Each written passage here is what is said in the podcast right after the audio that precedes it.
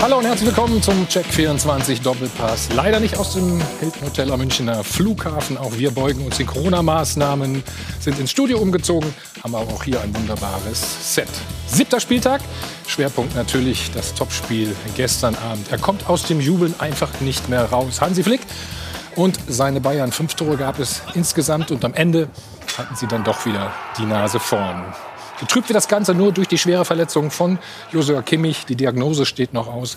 Wir sind natürlich für Sie am Ball. Enttäuschend dagegen bei Lucien Favre und seiner Borussia. Sie haben viele Chancen erspielt, eigentlich alles gegeben, aber am Ende stehen sie dann doch wieder mit leeren Händen da. Und er hat ausgerechnet für den Ausgleich gesorgt, für den zwischenzeitlichen. David Alaba. Sportlich hat er die richtige Antwort gegeben. Es gab viel Trouble in dieser Woche um seine Vertragssituation und seine Zukunft bleibt weiterhin offen. Der Antilauf von Schalke 04 geht weiter. Auch beim Tabellenletzten bei Mainz 05 reicht es wieder nicht zu einem Sieg. 23 Spiele warten sie jetzt schon mittlerweile darauf. Und vor allen Dingen haben sich geärgert über den Schiedsrichter und den Videobeweis. Weiterhin sieglos auch der erste FC Köln am Freitag ein 1 zu 1. Bei Werder Bremen kommen einfach auch nicht so richtig von der Stelle. Warum das so ist, das erklärt uns heute der Geschäftsführer Sport, der neben mir sitzt hier, Horst Held. Horst, herzlich willkommen. Hallo. So, meine weiteren Gäste darf ich auch kurz vorstellen. Von der ARD Tom Bartels. Tom, herzlich willkommen. Hallo. Unser Sport 1-Experte Alfred Draxler. Alfred, hallo. Von RTL Thomas Wagner. Thomas, grüß dich. Morgen, hallo. Und Premiere für den Chefredakteur von Mia Sanroth, Justin Kraft. Herzlich willkommen. Servus. Und natürlich auch noch Marcel Reif, unser Sport 1-Experte. Marcel, grüß dich. So, und ihr seht schon, ne, Erfrischung steht heute schon da. Marcel hat noch keine, kommt gleich noch eine. Das Ganze alkoholfrei.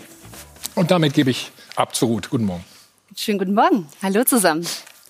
Also, da hat David Alaba gestern einfach mal sein Tor für sich sprechen lassen, nachdem die ganze Woche über über seine gescheiterte Vertragsverhandlung gesprochen wurde. Aber er hat sich eben gestern nichts anmerken lassen rund um seine Vertragsposse, hat da eben diesen wichtigen ersten Bayern-Treffer erzielt.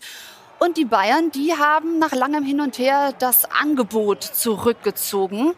Und das bedeutet, dass äh, ja, die Zeichen auf Abschied stehen. Allerdings ist der noch längst nicht besiegelt, denn Karl-Heinz Rummenigge hat Folgendes gesagt. Wenn David beim FC Bayern bleiben möchte, was ich zumindest nicht ganz ausschließe, dann muss man drüber nachdenken.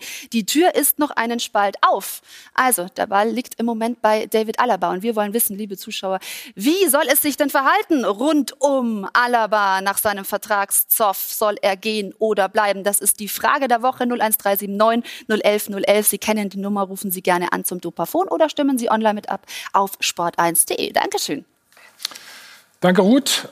Dortmund gegen Bayern München, der deutsche Klassiker. Es war ein aufregendes, ein attraktives und ein spannendes Duell zwischen den beiden besten deutschen Mannschaften. Allerdings haben die Bayern jetzt zum vierten Mal in Folge gewonnen.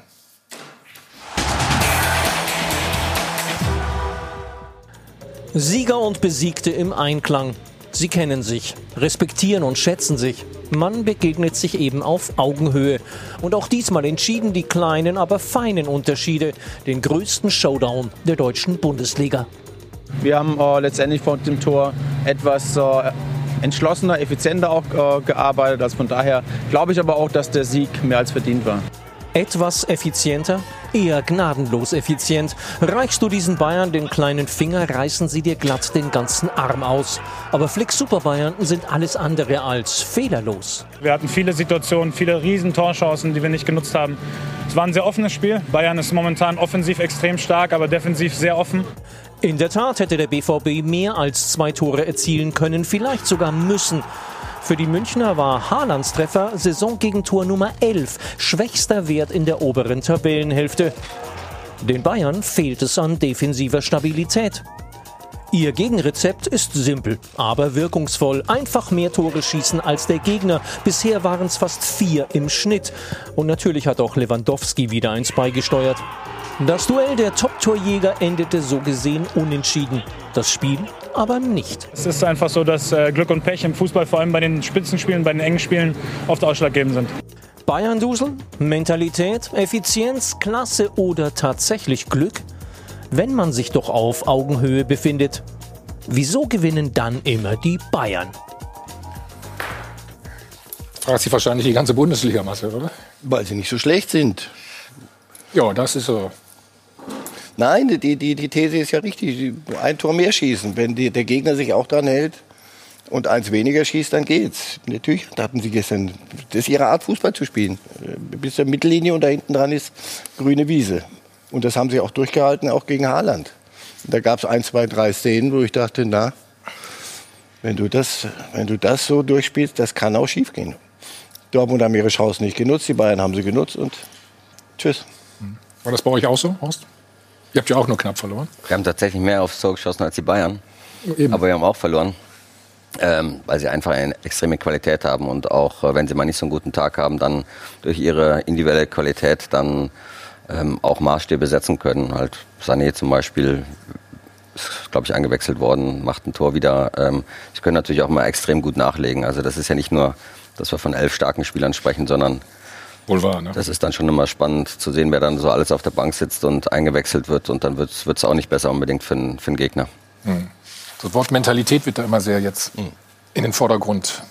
Es trifft, glaube ich, auf keine Mannschaft Rückt, besser ne? zu als, äh, als auf die Bayern. Was die in den letzten Wochen, Monaten geleistet haben, ist fast äh, unnatürlich, ist fast übermenschlich für mich. Und zwar auch, weil sie immer, wenn es sein muss, hochfahren können. Salzburg, Moskau, sie hatten zuletzt einige Spiele, wo sie auch hätten äh, Punkte lassen können etc. Aber wenn es sein muss, hat man das Gefühl, kann diese Mannschaft, egal in welcher Besetzung, egal wer fehlt, ob Gnabry, ob Sané, ob Süle, wer auch immer, Kimmich gestern, gewinnen trotzdem. Und das macht sie einzigartig und deswegen sind sie Champions League-Sieger geworden. Ne? Ich glaube auch, wenn man äh, beide Kader dann aufeinander legt, also Dortmund finde ich hat wirklich gestern gut gespielt, aber am Ende hat dann Bayern einfach noch einen Ticken mehr Qualität. Da ist natürlich auch noch mehr äh, finanzieller Background im Kader und äh, wie hat Hermann Gerland mal gesagt, wenn man immer Glück hat, dann ist es irgendwann auch Qualität. Ich meine, die Tore waren gestern ganz, ganz bitter für Dortmund. Ich finde, Unentschieden wäre das gerechtere Ergebnis gewesen, aber so enge Spiele gewinnen dann tatsächlich meistens die Bayern. Nee, was heißt ich meistens? Fast so immer, ne? Wie, wie äh, Thomas Wagner. Also Dortmund war gestern am Maximum, glaube ich. Die haben ihre bestmögliche Leistung auf den Platz gebracht, hätten sich durchaus auch ein 3 zu 3 am Mhm. Ende verdient gehabt. Ähm, haben die Bayern dort richtig in Bredouille gebracht. Aber ähm, ja, die mentale Qualität, die spielerische Qualität, ich glaube, ähm, unter Hansi Flick sind die Bayern einfach spielerisch so variabel, so flexibel, so durchschlagskräftig nach vorn, ähm, ja, dass sie es einfach schaffen, dann auch Dortmunder am Maximum zu schlagen. Alfred, wir hören mal, was Hansi Flick äh, gesagt hat zu diesem Thema. Ich glaube, das äh, spiegelt das alles ganz gut wider. Ich meine, wir waren 1-0 vorne, haben ab, Tor aberkannt, dann äh, sind wir 1-0 in Rückstand äh, gegangen, äh, dann die Verletzung von, von äh, Joshua und äh, dann sind wir kurz vor der Pause einfach wieder zurückgekommen. Also das sind Dinge, die die, die Mannschaft wirklich wegstecken kann, äh, die einfach die Mentalität herausragen und deswegen stehen wir auch da, wo wir stehen. Ja, kann man nichts. Äh, Ist gut zusammengefasst, wolltest du sagen, ja, oder? da kann man nichts hinzufügen. Ich glaube auch, äh, dass es richtig ist, dass letztlich dann die Dortmunder zwar eine sehr junge Mannschaft haben. Ich glaube auch, dass sie äh, zukunftsfähig ist, dass aber die Qualität immer noch eher bei den Bayern liegt. Zumal sie mit dem Lauf, den sie gerade haben und so eingespielt, wie sie sind, äh, glaube ich, kaum zu schlagen sind. Nein, wenn du, wenn du das so auf, nur rein theoretisch aufs Papier tust, also es muss halt gewechselt werden, dann kommt Sané. Gut, denkst du, ach du, oh, puh, Sané, da war doch was. Dann kommt er und dann läuft er von rechts nach, nach innen. Er, macht es schon wieder. Das Tor, das er da macht. Also Du weißt, dass es so ist. Das war bei Robben auch so, haben wir ja schon mal gesagt. Ja, du wusstest auch immer, was er so, macht. Und das ist Aber du Bayern. verhinderst- kannst es nicht Und sie verhindern. können sich sogar jetzt, so, die, die Dortmunder waren am Maximum, die Bayern können sich sagen, was ist denn erst, wenn wir richtig gut spielen? Also du gewinnst in Salzburg. Salzburger haben ein sensationelles Spiel gemacht. Also für den Club, da wo die herkommen, aus welcher Liga, sensationell. gespielt, ja. Am Ende steht 6-2. Aber interessant ist ja auch, glaube ich, Thomas, für die Bayern ist so ein Spiel gegen Dortmund, da sagen die, Mensch, da zeigen wir Dortmund noch mal ganz klar, wer hier die, äh, wer die Nummer eins ist und auch die O-Töne nach dem Spiel. Flick, hochverdienter Sieg. Neuer soll was sagen über Haaland und sagt dann so, naja, der hat beim Tor Glück gehabt, dass er mir den unter die Achsel durchgespielt hat. Da sagt auch keiner von den Bayern, boah, Dortmund hat das richtig gut gemacht, wir haben ein Stück weit Glück gehabt. Ne, wir sind die Bayern und man muss ja auch sagen, über die Szene wurde relativ wenig diskutiert, über das Foul an sich. Ich finde, man kann auch mal über Rot bei Kimmich diskutieren, bei dieser Sache bei Holland. Komm, wir schauen uns die Szene an. Den kannst Auch wenn ich ihm natürlich wünsche, dass er keine schwere Verletzung hat. Das ist natürlich blöd, im, im Rückwärtslaufen und Ja, Holland ist so eine Naturgewalt. Normal jeder andere fliegt da durch die Gegend. Also finde, es ist schon ein rohes Spiel mindestens. Also bei der roten Karte würde ich, würde ich widersprechen. Ähm, allein weil dort eben noch die Innenverteidiger in der Nähe sind. Ähm, Nicht Notbremse, rohes Spiel. Denke ich, dass es keine rote Karte Du meinst Ja, rot, nee, rotes nicht Spiel, notwendig. ne? Ja, ich doch bin bei dir. Wenn, der, wenn das nicht Haaland ist, sondern so ein Horst Held in der Größe und, und der fliegt dann dreimal, macht und, und noch ein Salto noch dazu, ähm, dann sieht das, sieht das hässlich aus, weil er den Ball kann er hier nicht mehr spielen. Ja, aber da musst du schon Haaland sehr sieht ihn aber von der Seite und ich glaube, das ist wirklich, also spricht erstmal für Haaland und ein Riesenkompliment, dass er einfach weiterläuft. Das ist Respekt und das ist ein super toller Sportler, der dazu fair ist und sich da nicht hinwirft. wird er hoffentlich nicht lernen. Das glaube ich bei dem nicht. Wir schalten mal zu unserem äh, Chefreporter, zu Florian Plettenberg. Pletti, schönen guten Morgen. Guten Morgen von der Sebener Straße. Hallo in die Runde. Herrliches Wetter. Du hast gerade gehört, ähm, wir wollen natürlich erst mal wissen, wie geht es äh, Josua Kimmich? Kann ich dir nichts zu sagen, denn ich habe nicht mit ihm persönlich gesprochen. Stand gestern Abend im Stadion, ging die Tendenz eher in Richtung, dass es kein Kreuzbandriss ist. Der Spieler ist ja mit der Mannschaft gleich wieder nach München geflogen. Und die Information, die neueste, ist jetzt die, dass das Ärzteteam bereits Bescheid weiß, was er hat. Also die Untersuchungen sind abgeschlossen. Der FC Bayern verschließt sich noch. Also es gibt noch keine Informationen darüber, keine offizielle. Man muss es abwarten. Aber die Untersuchungen, die sind auf jeden Fall abgeschlossen. Und man kann davon ausgehen, dass Kimmich dem FC Bayern auf jeden Fall ein paar Wochen fehlen wird. Was gibt es denn für eine Vermutung? Also Kreuzband hast du gesagt, ist es wahrscheinlich nicht. Innenband, Außenband. Außenband? Alfred, du weißt es? Nein, wurde gestern so. gesagt. Soll eine Außenbandverletzung sein. Okay. Ich möchte keine Ist Fernseher. auf jeden Fall eine Knieverletzung, Pletti, oder? Davon ist auszugehen, es ging um das rechte Knie. Das rechte Knie hat sich ja quasi überstreckt. Das war auch auf den Bildern zu sehen. Das äh, war auch unsere Information gestern heraus aus dem Stadion. Was er jetzt hat zu sagen, das denke ich, wäre jetzt an meiner Stelle hier sehr unseriös. Daher möchte ich mit der Information verbleiben, dass die Untersuchungen abgeschlossen sind. Die Bayern werden eine Diagnose bekannt geben. Aber dieser Ausfall trifft die Bayern natürlich sehr, sehr hart. Ich denke, das äh, kann man feststellen. Nach Lewandowski und nach äh, Manuel Neuer, vielleicht noch Thomas Müller, ist das schon der Spieler, der am meisten wehtut. 16 Pflichtspiele hat Hansi Flick zusammen bestritten mit äh, Kimmich und mit Goretzka auf der Doppelsechs. Alle Spiele hat man gewonnen. Also da sieht man auch um die Bedeutung von Josua Kimmich. Und hinzu kommt, die Defensive, die steht nicht so richtig sicher. Und Kimmich ist ein Spieler, der extrem wichtig ist auf der Doppelsechs mit seinem Pressingverhalten, mit seinem Zweikampfverhalten. Und man hat das ja auch gestern gesehen, der hat Tränen verdrückt. In fünf Jahren hat er gerade mal drei Spiele verpasst. Zwei wegen Grippe und einmal wegen der Prellung. Also das ist ein Spieler, der will immer spielen. Das wird schon den Bayern sehr, sehr, ja, wehtun. Wir sagen immer, äh, es trifft jetzt den FC Bayern so sehr und kein Mensch sagt mehr, es trifft die Nationalmannschaft. Daran sieht man mal, wie sich das Ganze, wie, wie die Wertigkeit der Nationalmannschaft sich auch verändert hat. Früher eine solche Verletzung kurz vor einem wichtigen Länderspiel hätte wahrscheinlich. Jetzt äh, musst du nur noch sagen, welches Länderspiel gerade wichtig ist. Also, Ja, das aber- Turnier ist noch ein bisschen hin. Da reden wir nächste Woche wieder drüber. doch, Also aber das ist ja die Wertigkeit der Nationalmannschaft gerade. Wenn das jetzt, wenn die EM anstünde und es wäre ein Kreuzbandriss, aber das ist ja zum Glück, wir hoffen mal, dass es nur ein paar Wochen sind. Aber es nimmt sagen. überhaupt keiner mehr wahr, dass dieses Länderspiel überhaupt stattfindet. Das meine ich damit. Als ich gestern gesehen habe, dass er weint, dann dachte ich, ach du Schande.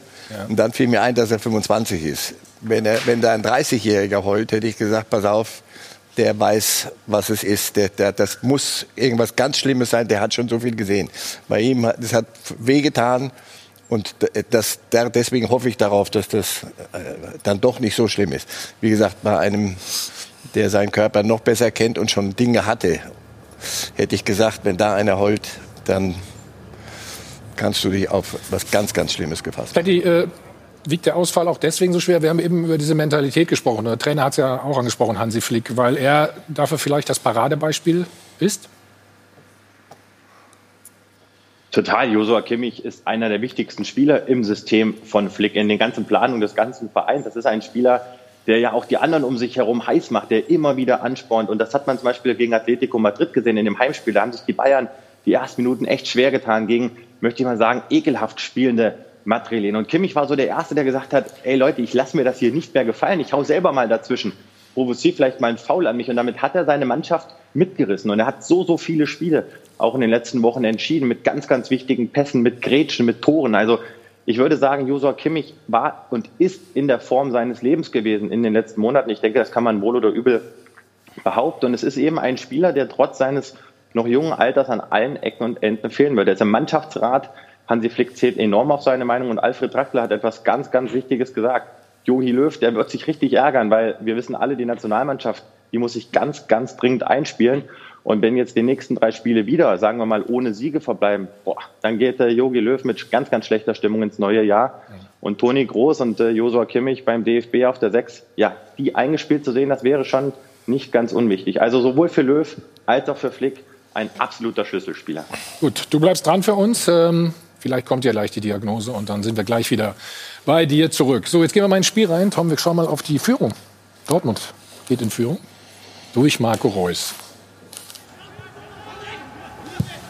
Das machen sie gut, ne?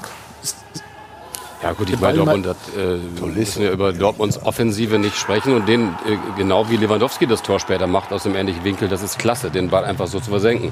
Weiß nicht, ob der beim 1. FC Köln auch drin gewesen wäre oder bei vielen anderen Mannschaften. Das sind halt Ausnahmespieler. Reus, Lewandowski, die ähm, ruckzuck eine Situation erfassen können, so ein, so ein Tor machen, also was muss man über Marco Reus noch sagen? Also, glaube ich, Reus sein achtes Tor gegen die Bayern. Hat ja. niemand mehr gemacht. Und äh, diese Diskussion noch immer um Reus. Er schießt, glaube ich, 40 Prozent seiner Tore sind immer eine 1-0-Führung. Also ich finde, er ist ein Führungsspieler. An der Stelle muss man vielleicht auch mal Guerrero hervorheben, der ein überragendes Spiel gut, gegen die Bayern gemacht hat gestern ähm, dieses Tor vorbereitet, das spätere Tor der Dortmunder auch vorbereitet, immer wieder von außen auch die Wege diagonal in die Mitte gegangen ist, Bayern ständig dort auch in ähm, Gleichzahl- oder Unterzahlsituationen gebracht hat. Mhm. Wer, wer, ist reingekommen für, für Kimmich? Tolisso. Tolisso. Tolisso. Ja. Hast du mal gesehen, wie der da gerade verteidigt an der Stelle? Ja, da war keiner gut das verteidigt. Ja, naja, nee, nee, aber der, da, da, am Strafraum darfst du schon mal mit deinem eigenen Mann mitgehen. Pass mal auf jetzt. Jetzt kommt der Ball nach außen. So. Aber das ist typisch für Dortmund, finde ich. Marcel, und da oder? geht Guerrero, ist das, oder? Ja. Und Tolisso sagt, ach du, ja, oh, da ist ja einer. Das ist sein Ding gewesen. Super gespielt, aber so, der Tolisso läuft jetzt erstmal in Schiedsrichter rein oder ganz entspannt. Und wenn als er dort ist, ist alles vorbei. Ja, die Bayern kriegen halt auch immer Gegentore, so ist es nicht. Ne? Also schon relativ viele, finde ich. Ja, sehr viele, ja. 13 oder Wolltest du dich gerade noch mal wehren mit Köln gerade? Ja. Nee, so ist es nicht schon, gemeint. So ist nicht gemeint. Na, ich weiß schon, wie es gemeint ist, aber es ist, es ist natürlich schon so. Da haben die beiden besten Mannschaften. Wenn man Leipzig darf, darf man natürlich auch nicht ja. vergessen halt. Aber das ist schon ein Spiel auf extrem hohem Niveau.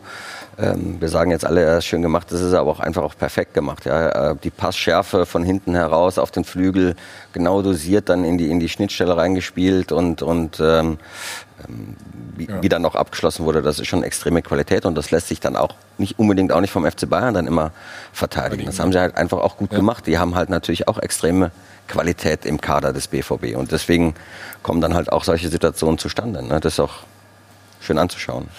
Ja, dann dachte man, Dortmund geht mit 1 0 in die Pause, Thomas. Denkste, ne? Pustekuchen, wie es so schön heißt. Kam dieses Foulspiel? Ja, Delaney hat ja schon bei dem Spiel nach der Corona-Pause beim 1-0 hat er damals ähm, auch so einen Fehler gemacht, der dieses 0-1 initiiert hat. Und da kommt natürlich dann auch das Ding dazu. Ich glaube, wenn er nicht abgefälscht wird, kann, hat Birke ihn. Und dann ist die Kurve so, dass selbst Hummels auf der Linie nicht mehr bekommt. Wobei insgesamt muss ich sagen, das ist natürlich unglücklich, also dieses Abfälschen gestern, aber Meunier war einer der ganz wenigen Spieler auf dem Platz, wo ich so das Gefühl hatte, der ist so ein bisschen ein Fremdkörper in diesem Spiel. Also sowohl. Warum machst du das fest? Hm? Ja, nach vorne, finde ich, ähm, wirkt das teilweise nicht, ähm, nicht so homogen. Und hinten hat er auf seiner Seite den Bayern ein bisschen zu viel Platz gelassen. Hm. Wurde aber durch Sar auf der anderen Seite ausgeglichen. das habe ich auch gesagt, ein Paar auf dem Platz. Ja, das ist jetzt einfach natürlich auch ein bisschen Pech, ne? Das ist nur wenn Pech. Er, wenn er Nein, bemerkenswert war aber, dass, dass äh, Alaba den schießen durfte. Ich, gegen Salzburg, ja, erinnert ihr euch? Zwei Freistöße aus guter Position. Lewandowski und, und Alaba stehen da. Lewandowski schießt den ersten, schießt ihn in die Mauer. Okay, fünf Minuten später, ähnliche Situation, denke ich so jetzt, nee, nee, da ging es um Vertragspoker. Ne? Da dachte ich, oh, das könnte im Innenverhältnis die Dinge aber in die falsche Richtung schicken. Gestern Lewandowski überlässt ihm das, der macht das Tor. Also, das jedenfalls, da müssen wir nichts reingehen. Aber, macht Aber von der Seite ist Kann natürlich schon noch ein Linksfuß, Linksfuß auch. Linksfuß, danke schön, Horst, ähm, Ich glaube, das hat weder was mit dem Vertragspoker zu tun, sondern einfach, das ist äh, die beste Position für den Linksfuß. Und Alaba schießt ja nachweislich auch äh, extrem gute Freistöße. Haben die nicht den gleichen Berater, dann müssten sich doch eigentlich beim Freistoß einigen. Na gut, vielleicht hat er nicht richtig informiert. so, wir reden gleich weiter natürlich äh, über dieses Spiel, dieses Topspiel 2 zu 3 aus Sicht von Borussia Dortmund. Und über David Alaba haben wir gerade auch schon angerissen. Das war eine turbulente Woche und es scheint kein Ende in Sicht. Kurze Pause, wir sind gleich wieder. So, weiter geht's mit dem Check 24 äh, Doppelpass. Wie gesagt, nicht aus dem Münchner Hilton Hotel am Flughafen, sondern hier aus dem Studio. 1-1 stand zur Halbzeit gestern äh, im Spitzenspiel zwischen Borussia Dortmund und den Bayern. Und dann gleich nach der Pause, viele haben ja auch äh, darauf gewartet, dieser Vergleich Lewandowski gegen Haaland. Und dann hatte er, und was muss man sagen, diese Szene, da macht eigentlich das Schlechteste draus, ne? oder? Den muss er entweder in die, in die Mitte rein oder selbst nochmal vielleicht anders umlegen. Aber der Winkel ist, ich glaube, aus der Slow-Mo siehst du es, ist gar nicht so einfach. Aber den Laufweg macht er immer, ne? Ja. Oder? Oder täuscht das? Oder oft, sag ich mal, Horst? Macht er extrem, extrem gut und äh, geht also immer wirklich in die tiefen Räume rein und ähm, ich glaube, da wusste er nicht genau, soll er jetzt aufs Tor schießen oder, oder querspielen, aber quer wäre sicherlich äh, sinnvoller gewesen in dem Zusammenhang. Aber er ist natürlich ein Vollblutstürmer, der immer. Was glaubst du denn? Wollte er querspielen, oder? Ich glaube, er hat beides im Kopf gehabt, deswegen kam dann sowas zustande. Deswegen so ein ja, wegen Schalke hat er den reingemacht. Hat er, Bitte? Wegen Schalke hat er den reingechippt. Ja. Aus der passt der, der identischen Position. Und das, ich glaube, gestern hat er. Wie hat dir gestern denn gefallen? Sag mal so. Ich hatte gestern so das Gefühl, guck mal, der junge Mann jetzt ähm, die Bedeutung des Ganzen und äh, die Zeitung kann sich dem ja nicht völlig verschließen. Also Lewandowski und vor dem Spiel ging er, ging er hin, artig machte seine Aufwartung. Ich hatte so das Gefühl, gestern hat er so ein paar Dinge, ein paar Szenen gehabt, wo er nicht genau wusste, was, was soll ich jetzt, was, was mache ich jetzt, was wird von mir erwartet, muss ich nicht eigentlich jeden von denen reinmachen.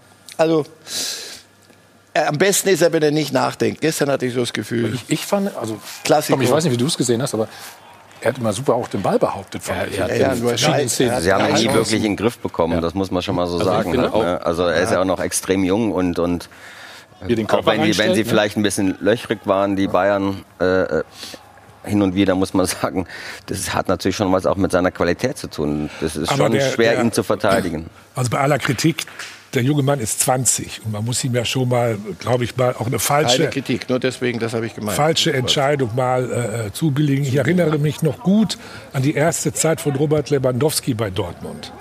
Ne? Da haben wir also schon relativ kritisch über ihn berichtet. Lewandowski war nicht bei weitem so weit, wie Haaland heute schon ist. Und alles andere, was wir gerade bemängeln, manchmal zu Recht, glaube ich, ist schon auf seine Jugend zurückzuführen. 20 Jahre. Einmal das Alter, 20, und zum anderen halt diese Erscheinung. Naturgewalt trifft es, glaube ich, am besten von allem, was ich bis jetzt gelesen habe. Bayern München, der Champions League-Sieger, kriegt diesen Spieler nicht in den Griff. Äh, Und das ist ja noch nicht mal Kritik an Bayern. Das ist einfach nur Ausdruck seiner unfassbaren Klasse, seines Willens. Und ähm, das ist das Schöne, finde ich auch, wenn man jetzt nach Vorbildern sucht. Das ist ein Vorbild. An so einem kann sich auch ein Sancho mitziehen lassen und Hat mal sehen, gestern aber nicht wie getan. arbeite ich, aber ich sag mal grundsätzlich, wie arbeite ich professionell? Wie viel bringe ich für meinen ähm, Traumberuf Fußballer ein? Lewandowski ist ein ähnliches Beispiel oder eben auch Kimmich.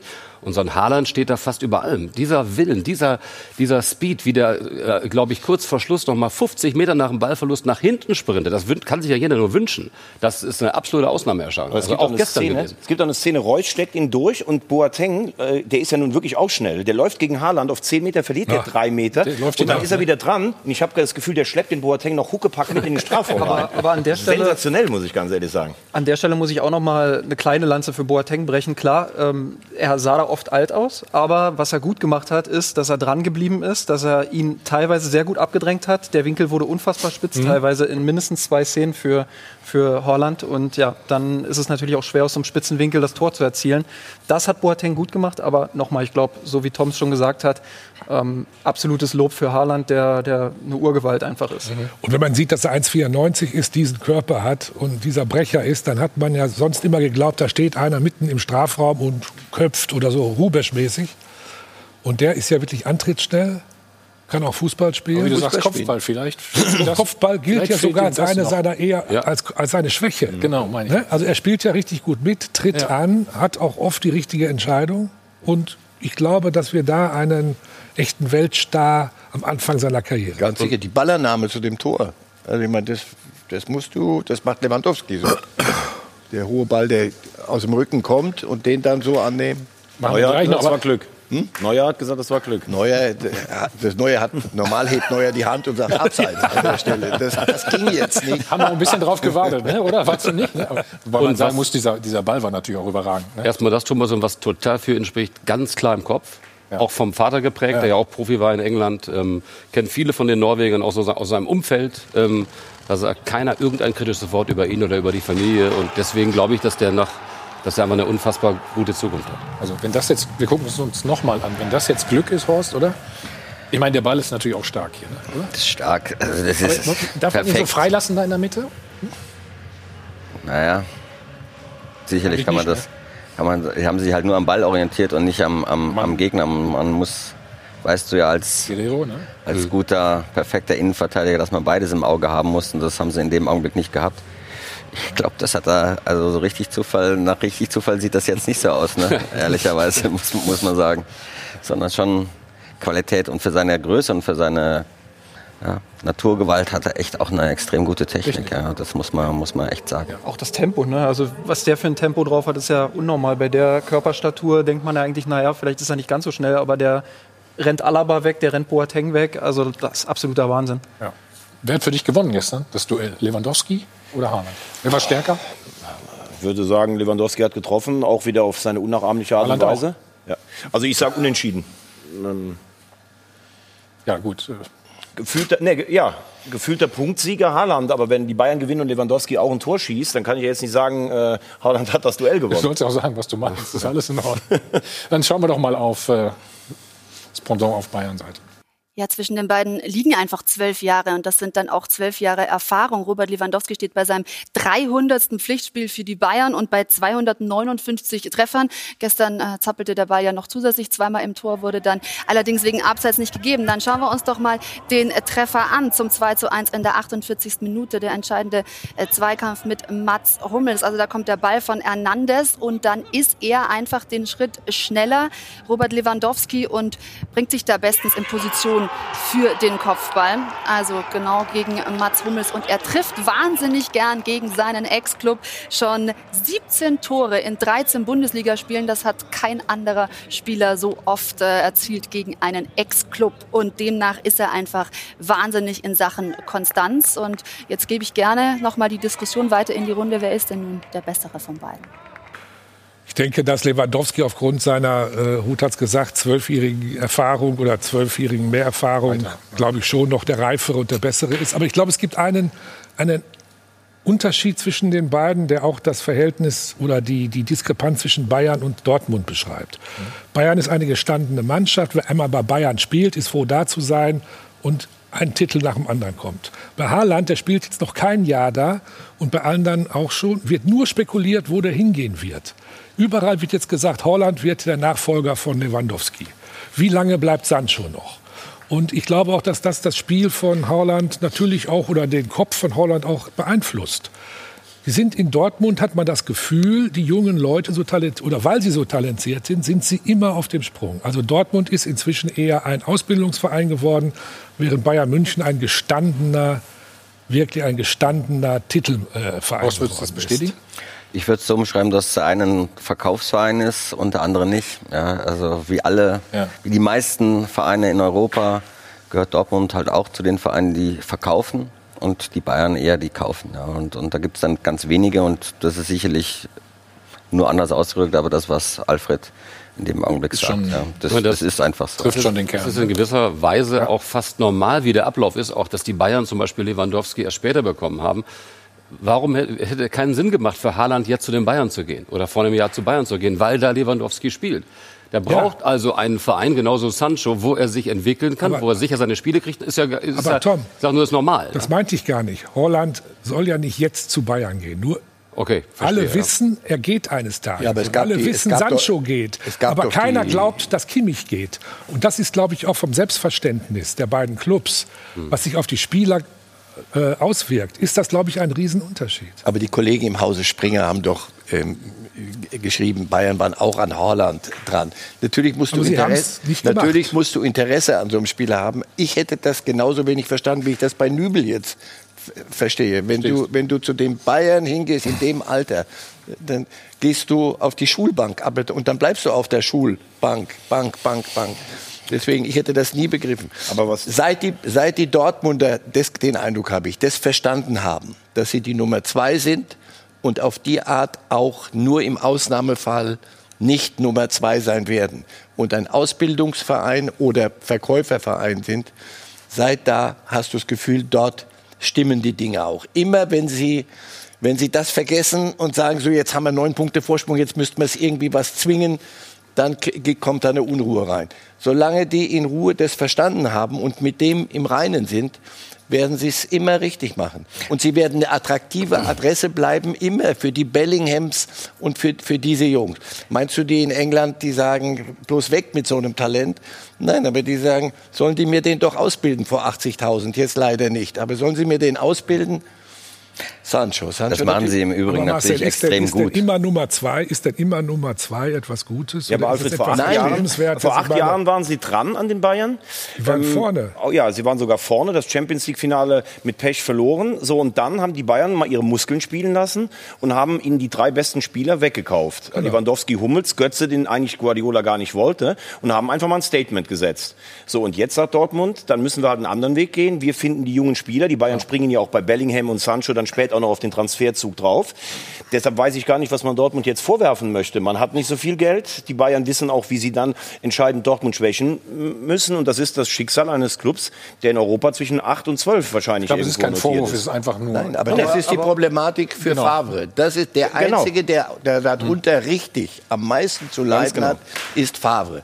Wenn du das als einfach als Axiom anerkennst. Wir sind Ausbildungsverein, Verkäuferverein. Wir gucken, dass wir die Nummer zwei bleiben in Deutschland, weil wir und, und spielen so attraktiven Fußball.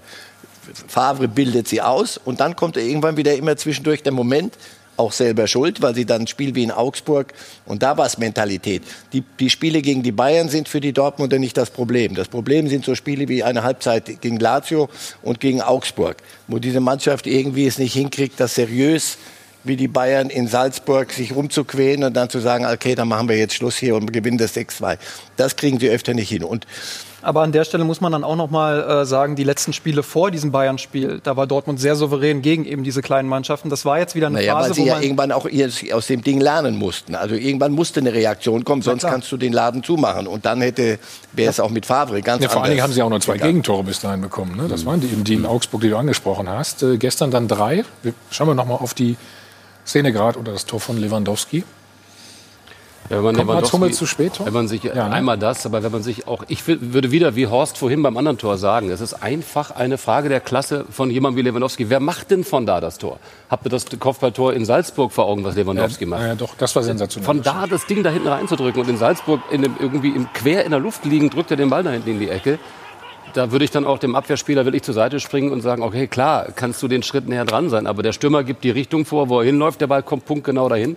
Wer macht denn den Ball von da da hinten rein? Das Einzige, was man an der? Szene noch äh, kritisieren kann, vielleicht beim BVB, ist, dass Meunier ein Ja, bisschen genau. zu weit weg ist vom Flankengeber. Ähm, Hernandez, aber ja. im, im Strafraum gebe ich Tom vollkommen recht. Also äh, klar, Hummels äh, sieht da vielleicht nicht allzu gut aus, aber was soll er anderes machen? Also Lewandowski ist mit seiner Qualität da einfach überragend in Na, der er darf ihn halt nicht zum, Köpf zum Kopfball lassen. Ne? Ganz einfach. Nein, ist nicht einfach. Ja. Muss man sagen. Also schauen wir auf 3-1. Wir haben ihn getauft. Leroy Robben, ne? so.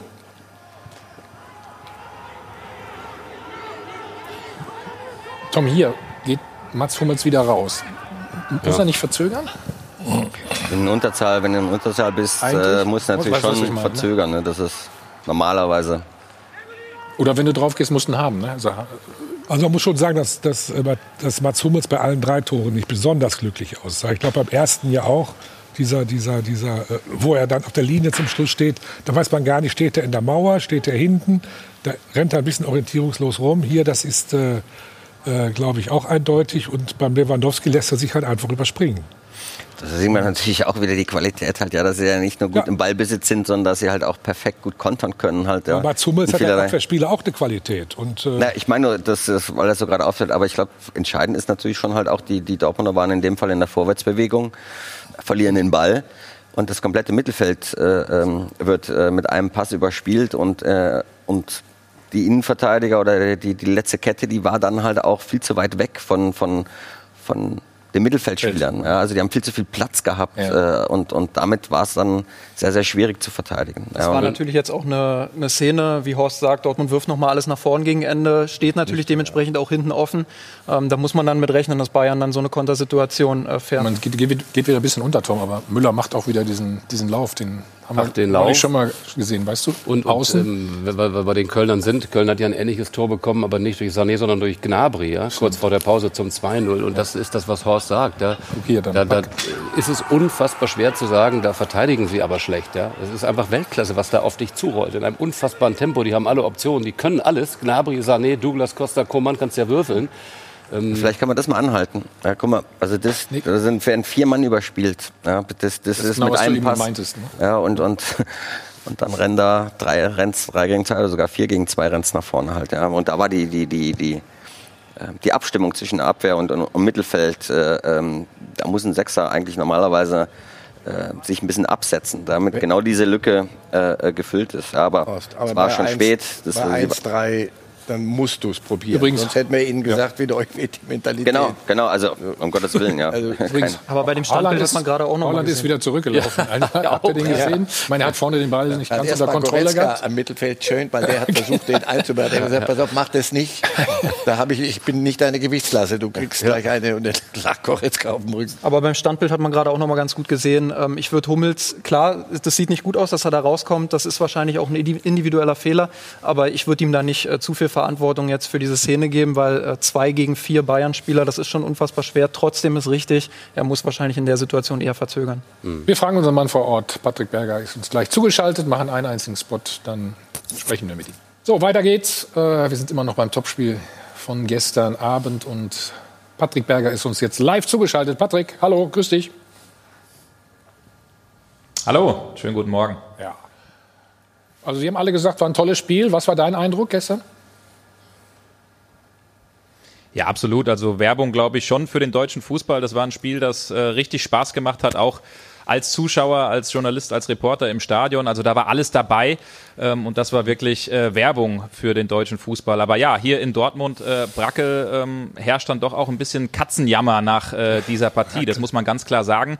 Man geht nicht einfach so zur Tagesordnung über. Man äh, bereitet gerade das Spiel auf. Also hinter mir äh, sind die ein oder anderen Spieler da. Ein Mats Hummels beispielsweise, ein Marco Reus, Emre Can, Rafael Guerrero. Die haben sich eben ein bisschen behandeln lassen und sind gerade eben dann auch wieder abgefahren hier vom Trainingsgelände. Aber man bereitet das Spiel auf. Und Lucien Favre, der hat gesagt, diese Niederlage ist ganz schwer ähm, zu akzeptieren. Thomas Meunier, der auch keinen so guten Tag hatte, ist heute aufgewacht und hat äh, gleich mal gesagt, Zitat, dass er wirklich angewidert ist. Ähm, also man hat da durchaus zu knabbern, auch wenn das natürlich von Dortmunder Seite ein sehr, sehr gutes Spiel war. Der Matchplan, der ging äh, ja, über weite Strecken auf, hinten aus einer gesicherten Defensive dann mit langen Bällen hinter die Kette zu agieren und was sie sich eben ankreiden müssen. Ganz klar, es gab viele, viele Torchancen, 15 zu 4 das Verhältnis an Torschüssen allein und davon hat man eben viel zu viele nicht äh, gemacht und eben ausgelassen und ja, dann steht man unterm Strich zum vierten Mal in Folge wieder als Verlierer da gegen die Bayern. Wir haben gerade die Gegentore ähm, gesehen und analysiert. Ähm, Mats Hummels war ja bisher der zweikampfstärkste äh, Spieler der Liga. Gestern nicht sein bester Tag? Ja, das würde ich so auch unterstreichen. Also in, der, in, der, in den vergangenen Wochen natürlich absoluter Stabilisator. Ich habe ja auch in einem Kommentar bei Sport 1 geschrieben, dass ich ihn gerne wieder in der Nationalmannschaft sehen würde. Aber gestern fand ich, ähm, hat das auch von oben so ausgesehen, war das mit die schwächste Saisonleistung ähm, von ihm. Er hing bei vielen, vielen Toren mit drin. Er hat selbst auch äh, natürlich kritisch gesagt vor dem 1-1, dem Alaba-Freistoß, da kriegt er den Ball einfach nicht weg aus der Gefahrenzone, als dann Delaney eben ja in Schwierigkeiten gerät und, und eben fault. Ähm, vor dem 1 zu 2 durch Lewandowski, da steht er einen Ticken zu weit weg, lässt ihn köpfen. Auch vor dem 1-3 ist er dann zu weit äh, weg im, im Zweikampf, kommt gar nicht richtig rein. Ähm, ja, also da waren auch gute Sachen dabei, klar, in der Spieleröffnung und er ist eben einer, der viele Anweisungen gibt, aber eben in vielen Momenten zu weit weg und unterm Strich einfach äh, kein guter Tag von, von ihm persönlich. Thomas hat gerade gesagt, äh, Holland gegen Lewandowski unentschieden. Dein Eindruck? Äh, auf dem Papier unentschieden, muss ich auch sagen. Ähm, aber unterm Strich finde ich, dass äh, ja, dieses Duell dann, dann doch an Lewandowski geht. Warum? Da kann ich auch ein paar Gründe äh, liefern. Also klar, Naturgewalt, ich habe es ja eben schon in der Diskussion mitverfolgt, auch was Tom Bartels gesagt hat, das trifft sehr, sehr gut. Ich kann ihn hier seit einigen Monaten in Dortmund jetzt schon beobachten. Das macht immer wieder Spaß, ihn zu sehen. Der, absoluter Siegeswille, den er da an den Tag legt. Und ja, die Bayern, äh, Boateng und auch Alaba hatten richtig Schwierigkeiten mit ihm. Das ist schon sehr, sehr gut, wie er seinen Körper einsetzt äh, in die Zweikämpfe, wie er eben nach vorne auch will. Aber er hat eben auch viele, viele gute Chancen ausgelassen. Ja, ich, ich denke zum Beispiel an diese eine Chance, wo Reus und, ähm, äh, und ähm, äh, Reiner waren es, meine ich, dann in der Mitte auch stehen, wo er eben nicht konsequent genug abgibt, hat er noch ein, zwei Chancen, den einen aus spitzem Winkel, klar, den muss man nicht machen, aber trotzdem an einem guten Tag macht er die eben und ähm, ja, so wie ich ihn jetzt äh, kennengelernt habe, weiß ich auch, dass er gestern nicht einfach ins Bett gegangen ist und gesagt hat, gut, ich habe mein Tor gemacht, 1-1 im Duell gegen Lewandowski, sondern der ärgert sich richtig nett. Hinterher auch im Interview gesagt, ähm, allein ich hätte ein, zwei Tore mehr machen können, vielleicht sogar müssen. Also der ist da schon sehr, sehr selbstkritisch. Und ja, Lewandowski, der hat da seine Halbchance und macht daraus eben einen Kopfball äh, sagenhaft und theoretisch ja noch zwei Abseitstore. Also unterm Strich finde ich, dass der Punkt dann gestern an Lewandowski geht. Patrick, vielen Dank. Schönen Sonntag wünsche ich dir noch. Oder wir dir. Ne? Danke, euch auch. Danke. Gut, und wir machen weiter mit dem Thema David Alaba. Neunmal ist er deutscher Meister geworden und zweimal Champions League-Sieger mit dem Bein. Ist schon sehr, sehr lange im Verein. Doch seit Monaten streiten sich Alaba und der Club nämlich ums liebe Geld und zwar in der aller Öffentlichkeit. Da fühlt man sich fast ein bisschen an früher erinnert. So schaut's aus. Der alte FC Hollywood ist zwar noch nicht zurück, aber die Vertragsverhandlungen der Bayern sind erstaunlich transparent. Schon Neuer hat sich darüber im Sommer beschwert und bei Alaba erklärt der Präsident jetzt öffentlich, Vertragsverlängerung gescheitert, Vertragsangebot wird zurückgezogen. Der erlaubt sich was. So schaut's aus. Keine Einigung mit Alaba. Er wollte entweder zu viel oder die Bayern wollten zu wenig bezahlen. Oder beides. Oder war etwa er schuld? Er hat einen geldgierigen Piranha als Berater.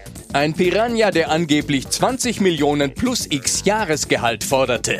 War natürlich etwas enttäuscht und vielleicht auch irgendwo verletzt darüber, dass aus offizieller Seite dann auch äh, das nicht dementiert wurde. Womöglich, weil die Zahlen gestimmt haben. Wer ein 17 Millionen Angebot ablehnt, den muss man mal den Kopf zurechtrücken. Das hat mich sicherlich auch irgendwo vielleicht ein bisschen ähm, enttäuscht.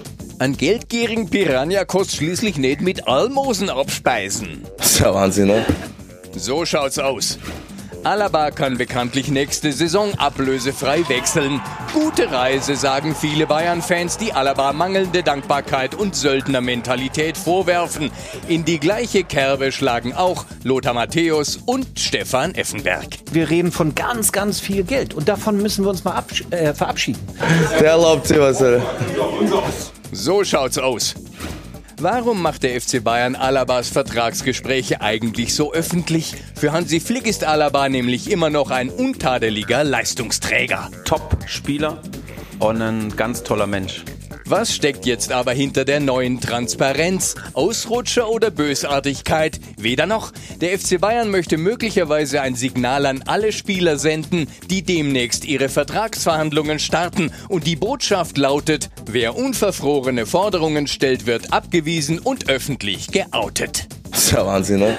Bayern München lässt sich nicht von Spielern und noch weniger von Beratern auf der Nase herumtanzen. Denn Bayern München hat zwar ein Festgeldkonto, aber keinen Geldscheißer für gierige Profis. Türe zu, aus die Maus. So schaut's aus. Alfred, deine Meinung zum Thema Alaba? Ja, die ist relativ klar. Entschuldigung, ich glaube, dass so ein, ein, ein, äh, ein äh, Vertragsgespräch früher mal normal war, früher an der Tagesordnung, weil wir leben halt nicht mehr in normalen Zeiten. Und äh, ich weiß, dass das Angebot bei äh, des FC Bayern nicht nur 17, sondern inklusive Prämie 19 Millionen ist. Und ähm, äh, bei Bayern sind Prämien ja fast Garantiegehalt. Deswegen so, reden wir mal von 19 Millionen.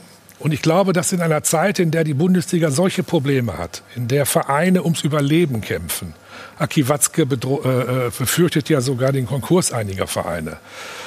Wenn Mitarbeiter auf den Geschäftsstellen um ihren Job bangen und andere auch, halte ich es nicht für anständig, dann auch noch bei 19 Millionen auch noch die letzten Cent rauszudrücken, was er ja ganz eindeutig mit der Verpflichtung dieses äh, Piranhas äh, gezeigt hat, dass er dieses Geld haben will. Und wenn Uli Hoeneß sagt, die letzten Millionen, allein die Formulierung, die letzten ja. Millionen machen ihn auch nicht mehr glücklich, dann wissen wir, dass diese für mich total falsche Forderung in diesen Zeiten einfach nicht mehr in Ordnung sind. Und ähm, wenn heute Kalle Rummenigge sagt, ähm, es ist noch ein Türchen offen, dann aber sicherlich nur unter der einen Bedingung, dass Alaba von seinen Forderungen runtergeht und das von Bayern München annimmt, was in meinen Augen sicherlich sehr fair ist. Also es ist nicht mehr, wir leben nicht mehr in den Zeiten, in denen sowas Wir haben das Zitat da, guck mal, das hat er gestern gesagt. Ja. Also ein Spalt. Offen ist die Tür noch. Warum hat man oder warum machen die Bayern das denn öffentlich, Tom? Das weißt du wahrscheinlich besser als ich, ja, aus deinen Vertragsverhandlungen äh, mit den Bayern. Ja, ich weiß nicht, ob du, ob du jemals da auch äh, Probleme hattest, ob irgendwas öffentlich wurde. Ähm, Tatsache ist, es hat sich bei Manuel Neuer war es ja schon ähnlich. Und äh, wenn wir uns zurückerinnern, auch bei Robert Lewandowski, der mehrfach ja versucht hat, ja. auch einen Wechsel fast zu provozieren, wahrscheinlich froh sein wird, dass es nicht so gekommen ist, dass er bei den Bayern geblieben ist. Er hat jetzt doch alles gewonnen mit den Bayern, was man, was man gewinnen kann. Ähm, ich sehe das letztlich genauso wie Alfred. Die Zeit ist einfach in dieser, in dieser Corona-Zeit ist einfach alles anders und ähm, das sollte auch jemand wie Alaba und die Seite verstehen. Ich weiß auch, dass es um langfristigen Vertrag geht, aber ähm, Irgendwann wünscht man sich dann, dass die Spieler insofern erwachsen sind, als dass es nicht alles nur über den Berater läuft und der jetzt um die letzte Million noch verhandelt, sondern dass ein Spieler sagt, pass auf, ich bin jetzt so lange schwer, bei ne? das gibt's nicht aber ich, das ist in meiner Welt ist das theoretisch noch denkbar. Ich habe so lange bei Bayern gespielt, ich habe dem Club was zu verdanken, ob ich ja. jetzt die Summe verdiene oder die. Ich wünschte mir, dass es so kommt und dass Alaba bleibt, weil ansonsten ist es ja ein riesen Riesentyp. Kann man, kommt ein Spieler, nee, gibt es noch einen Spieler, der ohne Berater zu dir kommt? Nein, auch nicht äh, mit 17 und 18. Ähm, und auch nicht mit egal, 25, ne? egal. Keiner kommt mehr ohne Berater. Die wenigsten, sagen wir mal so. Ja, ähm, ich glaube, das Hauptproblem an der Sache ist, dass das tatsächlich öffentlich ausgefochten wird. Das ist das Haupt, die Hauptproblematik. Ja, ist das Taktik oder das, warum macht man das? Das weiß das, ich nicht. Das, das glaubst kann nicht, ich, ist auf jeden Fall nicht förderlich. Ähm, am Ende muss man, hm. oder am Anfang muss man sich eigentlich äh, erstmal miteinander committen äh, in so Gesprächen. Ich kenne sie ja, solche Gespräche, vielleicht nicht auf diesem extrem ausgeprägt. Nicht bei den Summen Niveau, meinst ja, nicht bei den Summen, ja, ja. aber in vielerlei Hinsicht führen wir ja führen alle Vereine Vertragsgespräche und ähm, wenn man ähm, und so sah es ja am Anfang halt auch aus, dass beide Seiten gesagt haben, dass sie sich über eine Vertragsverlängerung, äh, ähm, dass sie sich das gut vorstellen können und dann waren die Positionen, was eigentlich auch nicht ungewöhnlich ist, die sind erstmal unterschiedlich. Ähm, und ich glaube, das Problem, was wir haben, dass sie unterschiedliche äh, Meinung vertreten, wie denn jetzt der Wert äh, äh, des Spielers ist. Und man darf eins natürlich nicht vergessen, bei allem denke ich, kann man das nachvollziehen, wie darüber gedacht wird, ähm, wird aber den Spieler schon auch ein bisschen in Schutz nehmen wollen. Ähm, weil der ist ablösefrei im, im Sommer. Und es gibt halt Vereine äh, in Europa, die auch von Corona betroffen sind, aber denen das nicht wehtut, wolltest du sagen. so wehtut wie vielleicht anderen also Vereinen. Und, und äh, ähm, mhm. das ist das natürlich was, was man betrachten muss. Aber ich komme wieder zum Anfang.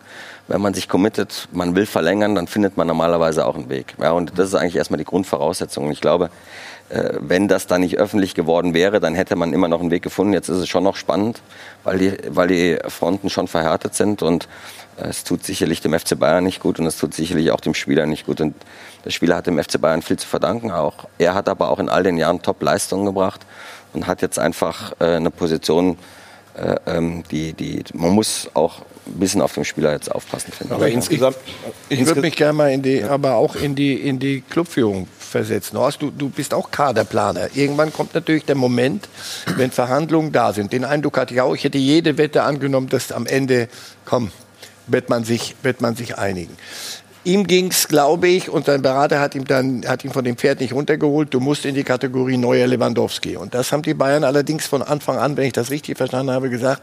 Du, du, wir schätzen dich über die Maßen, aber es bleibt ein kleiner Abstand auch aus der hm. genau, ich, notwendigen Hierarchie Es bleibt der Abstand zu Neuer und Lewandowski. Und irgendwann mal, ich hatte den Eindruck, dass das, das war durchaus eine abgesprochene Aktion. Also Flick ist nicht überrascht worden, dass, dass Präsident Heiner sich da hinsetzt und sagt, äh, pass auf, wir haben das Angebot zurückgezogen. Da bin ich schon sicher, dass die mittlerweile die Dinge äh, professionell handhaben. In, nach ihren Kriterien. Ich glaube, es ging darum, Deutungshochheit zu be behalten. Irgendwann haben wir dem gesagt, pass auf, bis heute Mittag 15 Uhr, weil wir müssen planen können. Also das ist schon eine zentrale Position. Du musst dir überlegen, was machst du mit Boateng? Willst du mit ihm weitermachen noch? Oder sagst du, hör zu, Alaba bleibt. Es bleibt die Konkurrenz für dich. Wenn du noch mal was anderes tun willst und kicken willst, dann möglicherweise und das alles in Freundschaft. Das sind so Dinge, ich glaube, dass irgendwann der Punkt natürlich in Verhandlungen ist, wo ich sagen muss, Haus, pass auf, also machen wir es jetzt oder nicht. Und da haben Sie gesagt, der CHW sagt, nee, ihr müsst noch mal nachdenken. Und nein, nein, ich, also nicht, 15. dass wir uns da falsch verstehen. Ja, ich kann die Position des FC Bayern zu 100 Prozent nachempfinden. Also ich äh, habe, wie gesagt, ja auch ziemlich häufig solche Gespräche. Und natürlich braucht man eine, eine Position und man geht auch mit einer Position in solche Gespräche hinein. Die sind erstmal unterschiedlich vom Berater oder vom Spieler ja. und vom Verein, die sind erstmal unterschiedlich. Und dann, äh, wenn man sich äh, darauf verständigt, äh, dann findet man auch einen Weg. Das ist momentan, äh, äh, sieht es so aus, als wenn das nicht der Fall ist. Ja, das ist das Problematische an der Sache, weil die unterschiedlichen Auffassungen zu groß sind und das größte Problem an der ganzen Diskussion ist, dass die öffentlich stattfindet. Mhm. Und das ist das Schlimme eigentlich an, an diesem Thema, ähm, weil am Ende muss man das nüchtern betrachten, man kommt zusammen oder nicht zusammen. Ja. ja. Wir reden sofort weiter, wartet bitte ganz kurz und dann über Köln wollen wir auch noch reden natürlich. Ja, wie du, ja schön. wie du wieder nach oben kommst mit dem FC. Wieder zurück beim Check 24 Doppelpass sind immer noch beim Thema David Alaba und hören erstmal, was er in dieser Woche gesagt hat.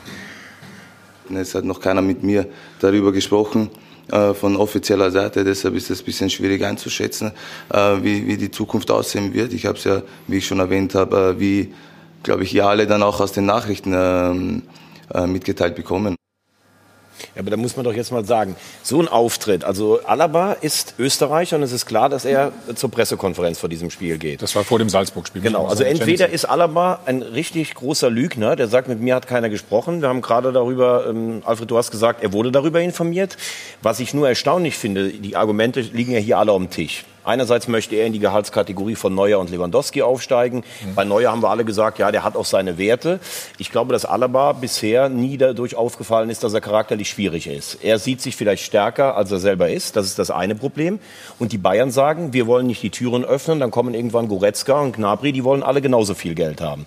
Was ich nur erstaunlich finde, ist, dass man es auch von Bayern Sicht nicht schafft. Also Alaba geht ja relativ beschädigt aus dieser Nummer jetzt gerade raus. Also er steht da als Raffzahn in einer Zeit, ähm, wo man bei Corona auch mal ein bisschen nachdenken müsste. Und natürlich hat Marcel das eben richtig auch gesagt. Und Tom, irgendwann kommen die Fragen. Hat Salihamidzic schlecht verhandelt? Was ist da? Aber ich finde, und das war bei den Bayern häufiger schon in der Vergangenheit der Fall, wenn es nicht zu einer Einigung gekommen ist, ob ein fremder Spieler, der hat angeblich eine Stammplatzklausel gefordert oder der andere ist weg, den wollten wir eh nicht behalten, hast du ihn in wichtigen Spielen gesehen. Das gefällt mir nicht, dass der Alaba jetzt so hingestellt wird von den Bayern. Finde ich nicht gut. Das ist ja ein Punkt, der häufig äh, ein Stück weit auch zu kurz kommt in der Berichterstattung, finde ich zuletzt. Ähm, warum ist es denn so, dass der FC Bayern dieses Bedürfnis hat anscheinend, das äh, so in die Öffentlichkeit zu tragen. Ich meine, Hoeneß sitzt hier im Doppelpass vor einigen Wochen, äh, Monaten, spricht von einem geldgierigen Berater. Äh, Rummenigge macht öffentlich Aussagen, die ja auch in dieselbe Richtung gehen, sagt jetzt, und wir haben vorhin das Zitat gesehen, da wurde ja eine Stelle ja. rausgeschnitten, ähm, wo er sagt, es geht um Gesichtswahrung. Das sagt er jetzt, aber vorher hat der FC Bayern ja vieles auch dafür getan. Ähm, sicherlich auch Alaba, das möchte ich an der Stelle auch nochmal betonen, ähm, aber er hat viel dafür getan, dass, dass eben Gesichtswahrung jetzt nicht mehr möglich ist. Herr Kollege, ich möchte da eins zu sagen. Ich halte es sogar für richtig, dass der FC Bayern damit an die Öffentlichkeit geht. Ja. Zum einen, das weiß ich definitiv, hat Alaba in dieser Pressekonferenz die Unwahrheit gesagt. Ihm ist am Samstag vor dieser Sport-3-Sendung gesagt worden, dass der Präsident in Blickpunkt Sport, wenn er darauf angesprochen wird, genau das sagen wird, was er sagt. Dann stellt er sich hin und sagt, ich habe es aus den Nachrichten erfahren. Punkt eins. Ich möchte das ganze Thema aber auch mal erhöhen ein bisschen wegbringen von Alaba FC Bayern. Wenn man heute Fußballfans fragt, und diese Umfragen gibt es ja, ist das, was die Fans am meisten zu kritisieren haben, überhöhte Gehälter, astronomische Ablösesummen und die Provision für die Berater. Wenn ich dann mit einem Angebot von 19 Millionen hingehe, das sind 1,5 Millionen im Monat oben auf, auf dem äh, Lohnzettel, 1,5 im Monat. Und ich gehe dann trotzdem in Corona-Zeiten hin und presse noch mal die letzten zwei, drei oder sogar vier Millionen raus. Dann biete ich einen Einblick in ein krankes System, was die Fans eines Tages nicht mehr mitmachen werden. Und das zieht sich ja von Bayern München auch in kleinerem Rahmen auf Clubs wie im 1. FC Köln. Auch da gibt es Piranhas als Berater. Auch da gibt es Spieler, die zu viel Geld verlangen. Wir müssen langsam mal nachdenken, ob dieses System in Ordnung ist. Und Alaba zeigt uns gerade, wie krank dieses System ist. Und deswegen finde ich es richtig, dass es an die Öffentlichkeit kommt. Gerade richtig. Das muss einmal Aber dokumentiert wenn du so werden. sagst, ähm, Horst, wenn jetzt so ein Berater mit solchen Unsummen oder Forderungen von Unsummen kommt, was sagst du dem dann? Das war's? Oder Genau wie der FC Bayern das gesagt hat, äh, wenn man halt einfach zu weit auseinander ist und die Vorstellungen ähm, ähm, nicht zusammenpassen, dann muss man versuchen, gesichtswahrend äh, sich äh, zu trennen ja, am Ende, am Ende des, des äh, Jahres. Und das liegt natürlich schon in der Verantwortung der, der Bayern, äh, für sich zu definieren, ist das jetzt das, was wir bereit sind zu zahlen und darüber hinaus halt nicht. Und das ist auch legitim und denke ich auch richtig. Und gerade auch in den Zeiten, in denen wir uns äh, bewegen. Ich glaube, die Art und Weise ist da immer äh, entscheidend. Das ist nicht immer ganz einfach. Sieht man jetzt gerade, dass das äh, ähm, dann halt auch manchmal zu schwierigen Situationen führt. Und das ist nicht nie gut. Ähm, aber ich, äh, ich denke, dass es natürlich absolut legitim ist, wie der FC Bayern sich verhält. Aus meiner eigenen Erfahrung kann ich, kann ich nur sagen, dass es natürlich trotz alledem wünschenswert bleibt, solche Thematiken nicht in der Öffentlichkeit zu, zu thematisieren. Ja. Das ist immer besser. Ich meine, es gibt Aber da ist es jetzt gelandet in der. Öffentlichkeit und deswegen kann ich nur sagen, alles, was Alfred gesagt hat, stimmt. Auch wenn das vielleicht nicht jeder gerne hört. Und Alba muss jetzt einfach entscheiden, nimmt er das Angebot an oder wechselt er für noch mehr Geld. was glaubst du denn? Bleibt, bleibt er? Oder? Das äh, ist Nur was du eine glaubst. sehr gute Frage. Ich äh, hoffe immer noch, dass er bleibt. Ich hoffe, Ich auch, dass ich er auch. zur Vernunft kommt und nicht sein Berater und dass er entscheidet, ich bin groß genug, ich entscheide jetzt, ich habe dem Verein so viel zu verdanken, die Zeiten sind unfassbar schwierig und deswegen bleibe ich jetzt hier zu dem tollen Angebot, was mir die Bayern vorgelegt Aber er haben. wird weiter Fußball spielen und der FC Bayern wird sich nicht vom Spielbetrieb abmelden, weil Alaba geht. Das also das glaube ich Ganze ist. auch, ja. ähm, ich, ich bleibe dabei, er ist gut, aber so gut, dass die Bayern ihr Gesamt und auch in diesen Zeiten dieses, diese Gesamtgemengelage, dass sie dann sagen, koste es, was es wolle, sie können es sich leisten, weil sie einen Kader haben, zu sagen, nee. Das heißt, du sagst, er ist ersetzbar, logischerweise. Ne? Er wird ersetzbar sein müssen. Wenn sie sich nicht einigen, wird man sich hoffentlich anständig die Saison zu Ende bringen. Und zwar mit Zielen, die sie haben. Und da brauchst du ihn. Äh, aber das macht er dann hoffentlich im eigenen Interesse. Und danach wird man sich trennen und wir alle werden morgens aufstehen und die Sonne bescheinen. Ich glaube, Ich das, glaub, äh, das, das, Ja, das ich weiß- muss ihm jetzt mal klar werden. Ich glaube, er geht, weil es, glaube ich, jetzt dann auch auf seiner Seite aussehen würde wie ein Gesichtsverlust, wenn er jetzt doch noch unterschreibt. Es gibt sicher einen Markt für ihn. Juventus Turin, Manchester City. Das könnten vielleicht sogar Liverpool. Man weiß ja nicht, wie lange Van Dijk zum Beispiel äh, ausfällt. Also es gibt sicherlich einen Markt.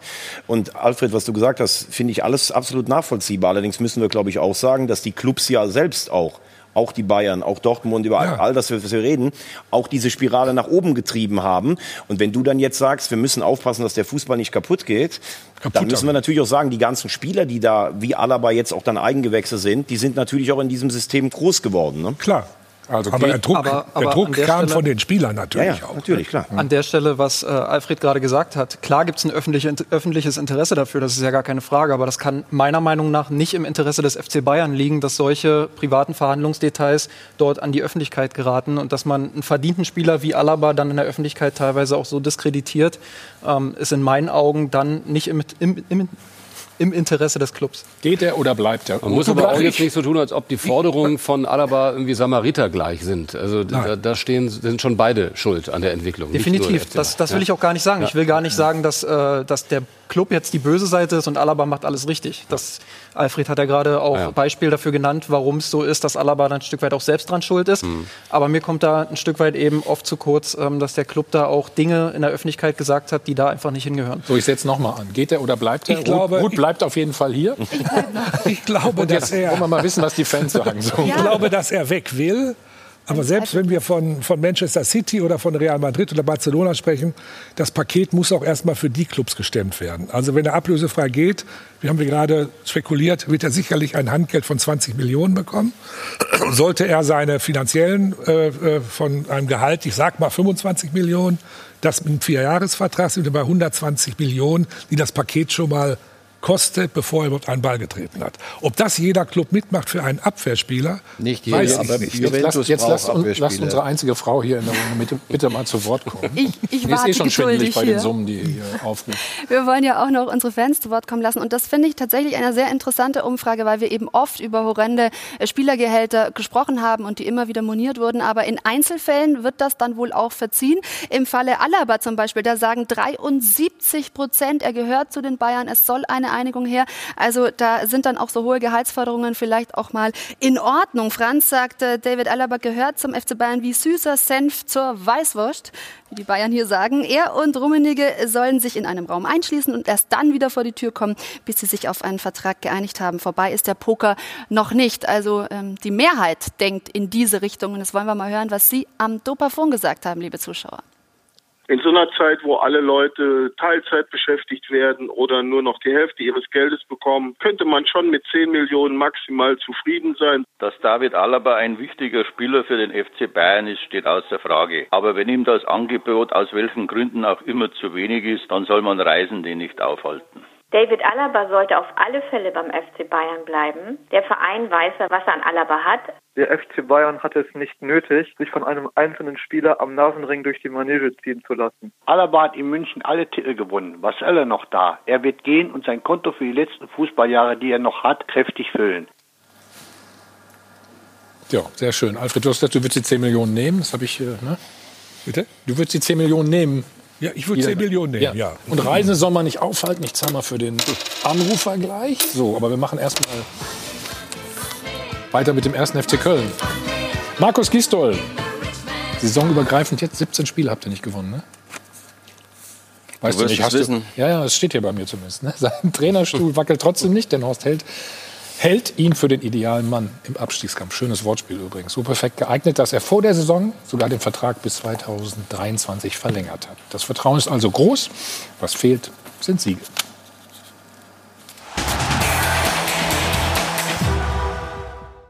Immerhin ein Hoffnungsschimmer, aber schon wieder kein Sieg.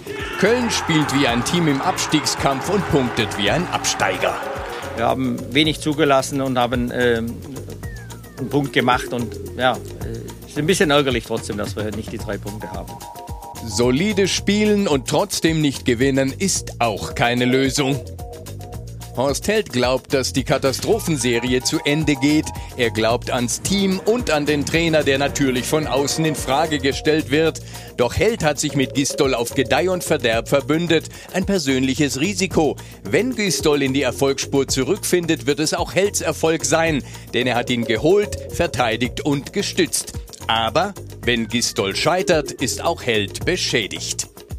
Drei Punkte, Platz 16 und 17 sieglose Spiele verbreiten wenig Optimismus und die Mauertaktik in Bremen auch nicht. Klar sah das jetzt wahrscheinlich nicht schön aus, wenn man sich in die eigene Hälfte stellt und dann nur die Räume zumacht. Um die Situation zu beschreiben, bemüht Horst Held gern die Leichtathletik. Abstiegskampf sei kein 100-Meter-Sprint, sondern ein Marathonlauf. Mag stimmen, aber auch bei Langstreckenrennen darf man nicht nur ins Ziel traben. Wir fragen daher, Wann will der FC bei diesem Marathon endlich Tempo aufnehmen? Herr Held. Aus bitte. Am Tempo liegt es nicht, ne? Sondern? An vielen Kleinigkeiten. Mhm. Das ist, ähm, ist ja keine Frage. Und dass wir nicht zufrieden sind, ist auch keine Frage.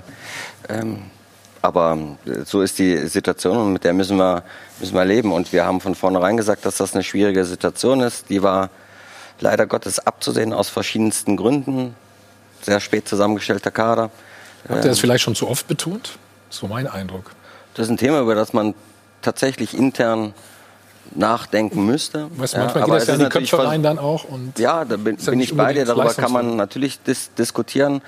Aber es ist, glaube ich, schon halt auch immer wichtig, mhm. äh, im Vorfeld äh, eine Saison ähm, eine richtige Einschätzung abzugeben, wo man sich selbst positioniert oder wo man sich selbst sieht im Verhältnis zu der anderen, zu der Konkurrenz. Das ist das eine. Das zweite ist äh, aus, aus äh, ähm, erlebten Erfahrungen in dem Jahr davor. Ähm, nachdem wir ähm, im November letzten Jahres angefangen haben, haben wir natürlich uns äh, ähm, versucht schlau zu machen, wie waren eigentlich die Eindrücke aus der Mannschaft heraus, äh, wie man in die Saison gestartet ist als Aufsteiger. Ähm, und da hatten, hatten viele der Mannschaft oder der, der Spieler ein Problem damit, dass von Vereinsseite äh, ein Stück weit was anderes transportiert wurde und sie sich selbst da nicht wiedergefunden haben. Das heißt also, das, was wir natürlich auch nach außen transportieren, ist immer, und das ist für uns der wichtigste Faktor, äh, eingeordnet mit der Mannschaft. Ja. Also es ist äh, ähm, trotz alledem eine schöne äh, Überlegung wert. Ähm, aber auf der anderen Seite ist es, glaube ich, wichtig, sich immer selbst richtig äh, einzuordnen. Mhm. Das ist schon sehr defensiv, ne? oder? Findest du nicht, wenn man immer sagt? Ja, ich, also ich persönlich finde den Kader eigentlich, ich finde den Kader eigentlich äh, nicht so schlecht, muss ich sagen, äh, wie, er, wie er daherkommt. Ich glaube nicht, ich habe natürlich nicht die Zahlen. Ich glaube, er ist jetzt auch nicht günstiger als letztes Jahr. Ähm, ich ähm, stelle mir zwei Fragen. Also, dass letztes Jahr, als äh, Markus Gistol kam, eine sensationelle Serie da war und die Mannschaft topfit war, die haben den Gegner in Grund und Boden gelaufen. Das ist sicherlich sein Verdienst und das ist die eine Frage.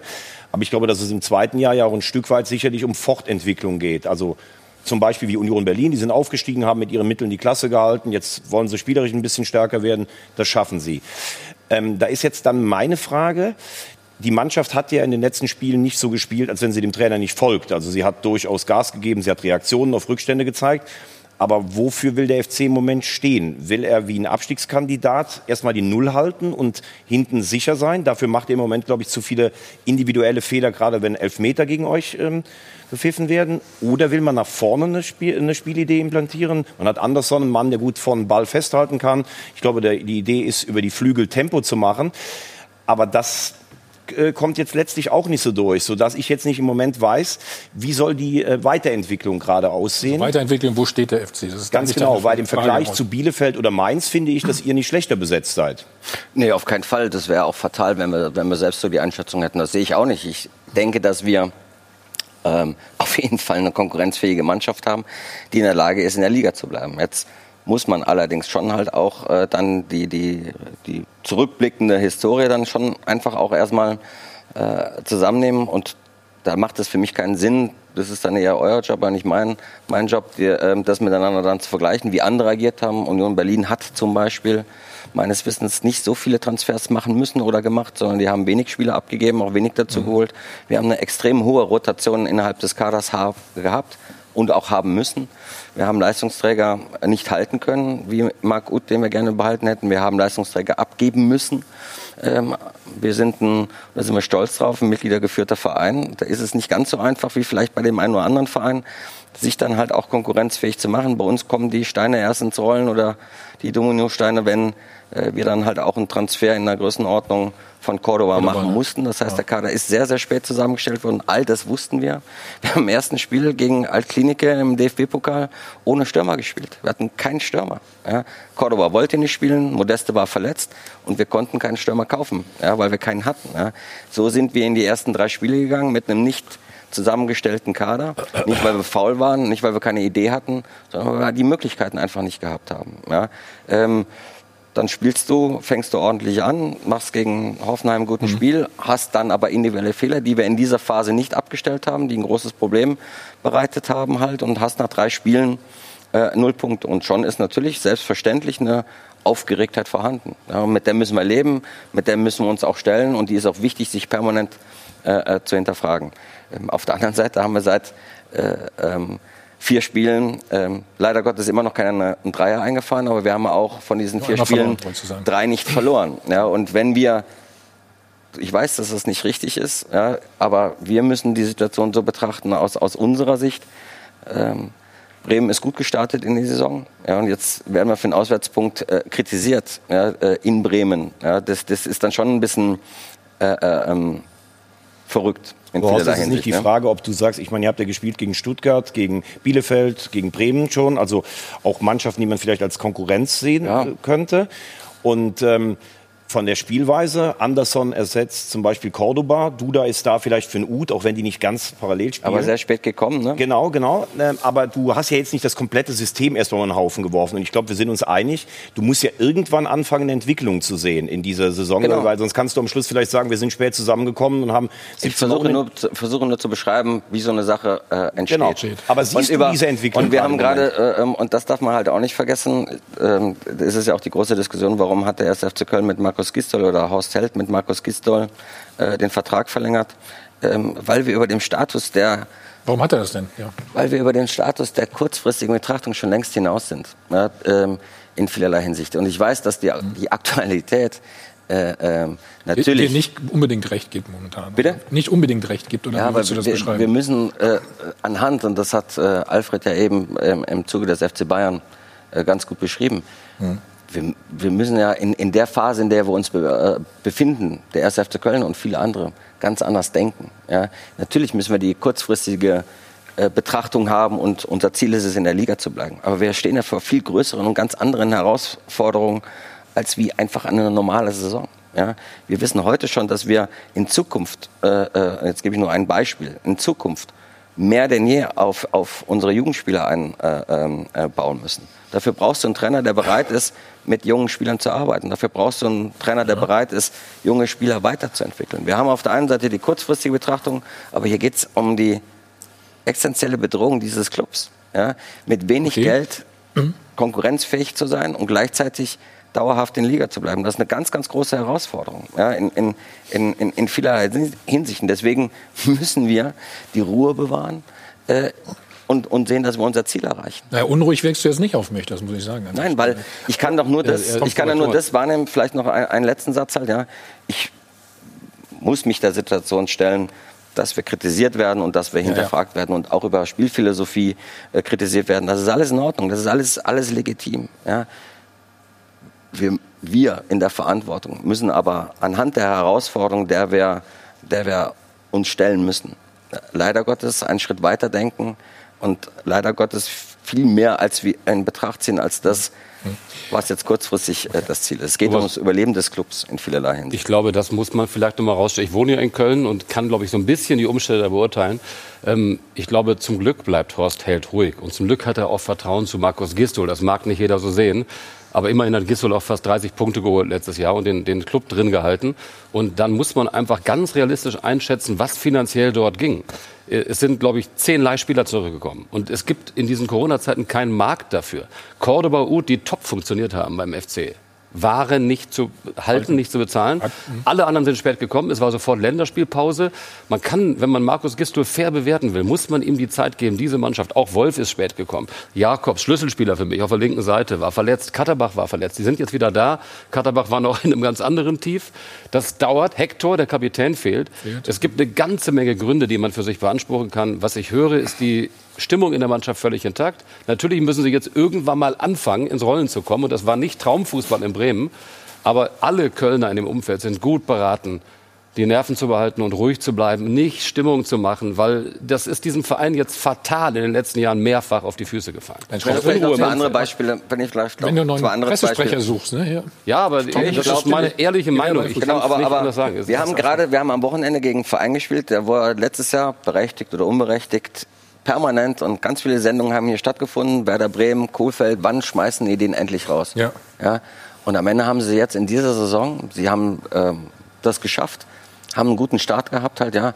Warum ist es nicht legitim für den 1. FC Köln auch so eine äh, Phase durchzustehen? Warum muss ich mich rechtfertigen, äh, dass Markus Gisdol anscheinend nicht der richtige Trainer ist? Nur ich, und wenn ich das, das meine ich nicht arrogant oder überheblich, wer soll denn bitteschön außerhalb des 1. FC Köln das denn wirklich bewerten können? Weil mal eine Spielphilosophie nicht funktioniert, weil mal äh, wir Probleme haben, nach Ballgewinnen äh, gut umzuschalten und das perfekt zu Ende spielen, das ist ein großes Problem gerade, ja, dass wir das nicht hinbekommen. Ja, dass wir unsere denn- schnellen denn- Leute, ein, ein, ein, das was Wir, wir wollen das gleich mal dokumentieren. Wir gucken in mein Spiel rein. Ne? Eine Frage wäre zum Beispiel auch, warum ja gibt es keinen Kaffee bei euch in Köln? Kannst du gleich mal in Ruhe überlegen, weil am Anfang verschlaft immer so ein bisschen den Schlaf, das, äh, den, Start, nicht den Schlaf. Es ist so mein Eindruck zumindest. Also wir reden gleich weiter über Köln und äh, gestern Schalke 2-2 in Mainz. Die, äh, Jochen Schneider und der Trainer Manuel Baum haben sich fürchterlich aufgeregt. Es reicht jetzt irgendwann mal. Ungeheuerlich, äh, der zweite Elfmeter. Es, es reicht jetzt. So, worüber das alles gleich bei uns. Sie haben jetzt nochmal die Chance auf das Bonusgehalt von 18.000 Euro. Viel Glück. Bis gleich. Wir sind wieder zurück beim Check 24 Doppelpass. Horst Held hat eben schon gesagt, ja, wir kritisieren den einen Punkt, den Sie in Bremen geholt haben. Horst und ich habe eben behauptet, ähm, am Anfang seid ihr immer nicht so richtig wach. Wir schauen mal auf eine Szene in der ersten Minute. Würdest du das bestätigen? Das würde ich wirkt- beste- also das, ist, zumindest das kann ich nicht leugnen, weil das leider Gottes äh, Das äh, natürlich vorkommt. Äh, Marius hat es, im, hat es beschrieben, da hat wohl irgendeiner Torwart gerufen, da hat er so einen alten Bauerntrick, hat er sich hinreißen ehrlich? lassen. Ah, okay. Äh, in, in dem Augenblick. Aber das ist ja auch so, dass das leider Gottes, das kriegen wir auch momentan einfach noch nicht abgestellt. Zum Glück ist in der Situation nichts passiert. Ähm, aber immer wieder gepaart ist mit individuellen Fehlern und nicht derselbe wiederholend, so dass man sagt, jetzt müssen wir mal einen Personalwechsel Ja. äh, äh, vornehmen, sondern einmal passiert es dem, dann passiert es dem anderen und so. Und ähm, das war gegen Bayern schon viel, viel besser, muss man sagen. Da sind wir richtig gut ins Spiel gekommen von Beginn an. Jetzt war das wieder gegen, war die Situation wieder vorhanden gegen Bremen. Auch das müssen wir abstellen. Liegt das daran, weil Bayern natürlich immer ein besonderes Spiel ist oder ein besonderer Gegner ist? Oder hat das Nein, damit gar ich nichts zu tun? Nein, ich, ich, Du kannst schon mal nicht gesagt, erklären, ich, ich kann nur, der Marius hat es nach dem Spiel beschrieben und gesagt, da hat einer, der ist da drauf reingefallen, dass einer diesen Uralt-Trick gemacht dann lass uns noch über eine andere Problematik sprechen. Wir haben es eben auch schon mal angerissen. Wie viele Elfmeter habt ihr jetzt bekommen? Ich habe aufgehört zu Fünf. zählen. Ja. Fünf. Fünf, ja. Nein, ich weiß, ich wollte, ich wollte nur mal testen hier gerade.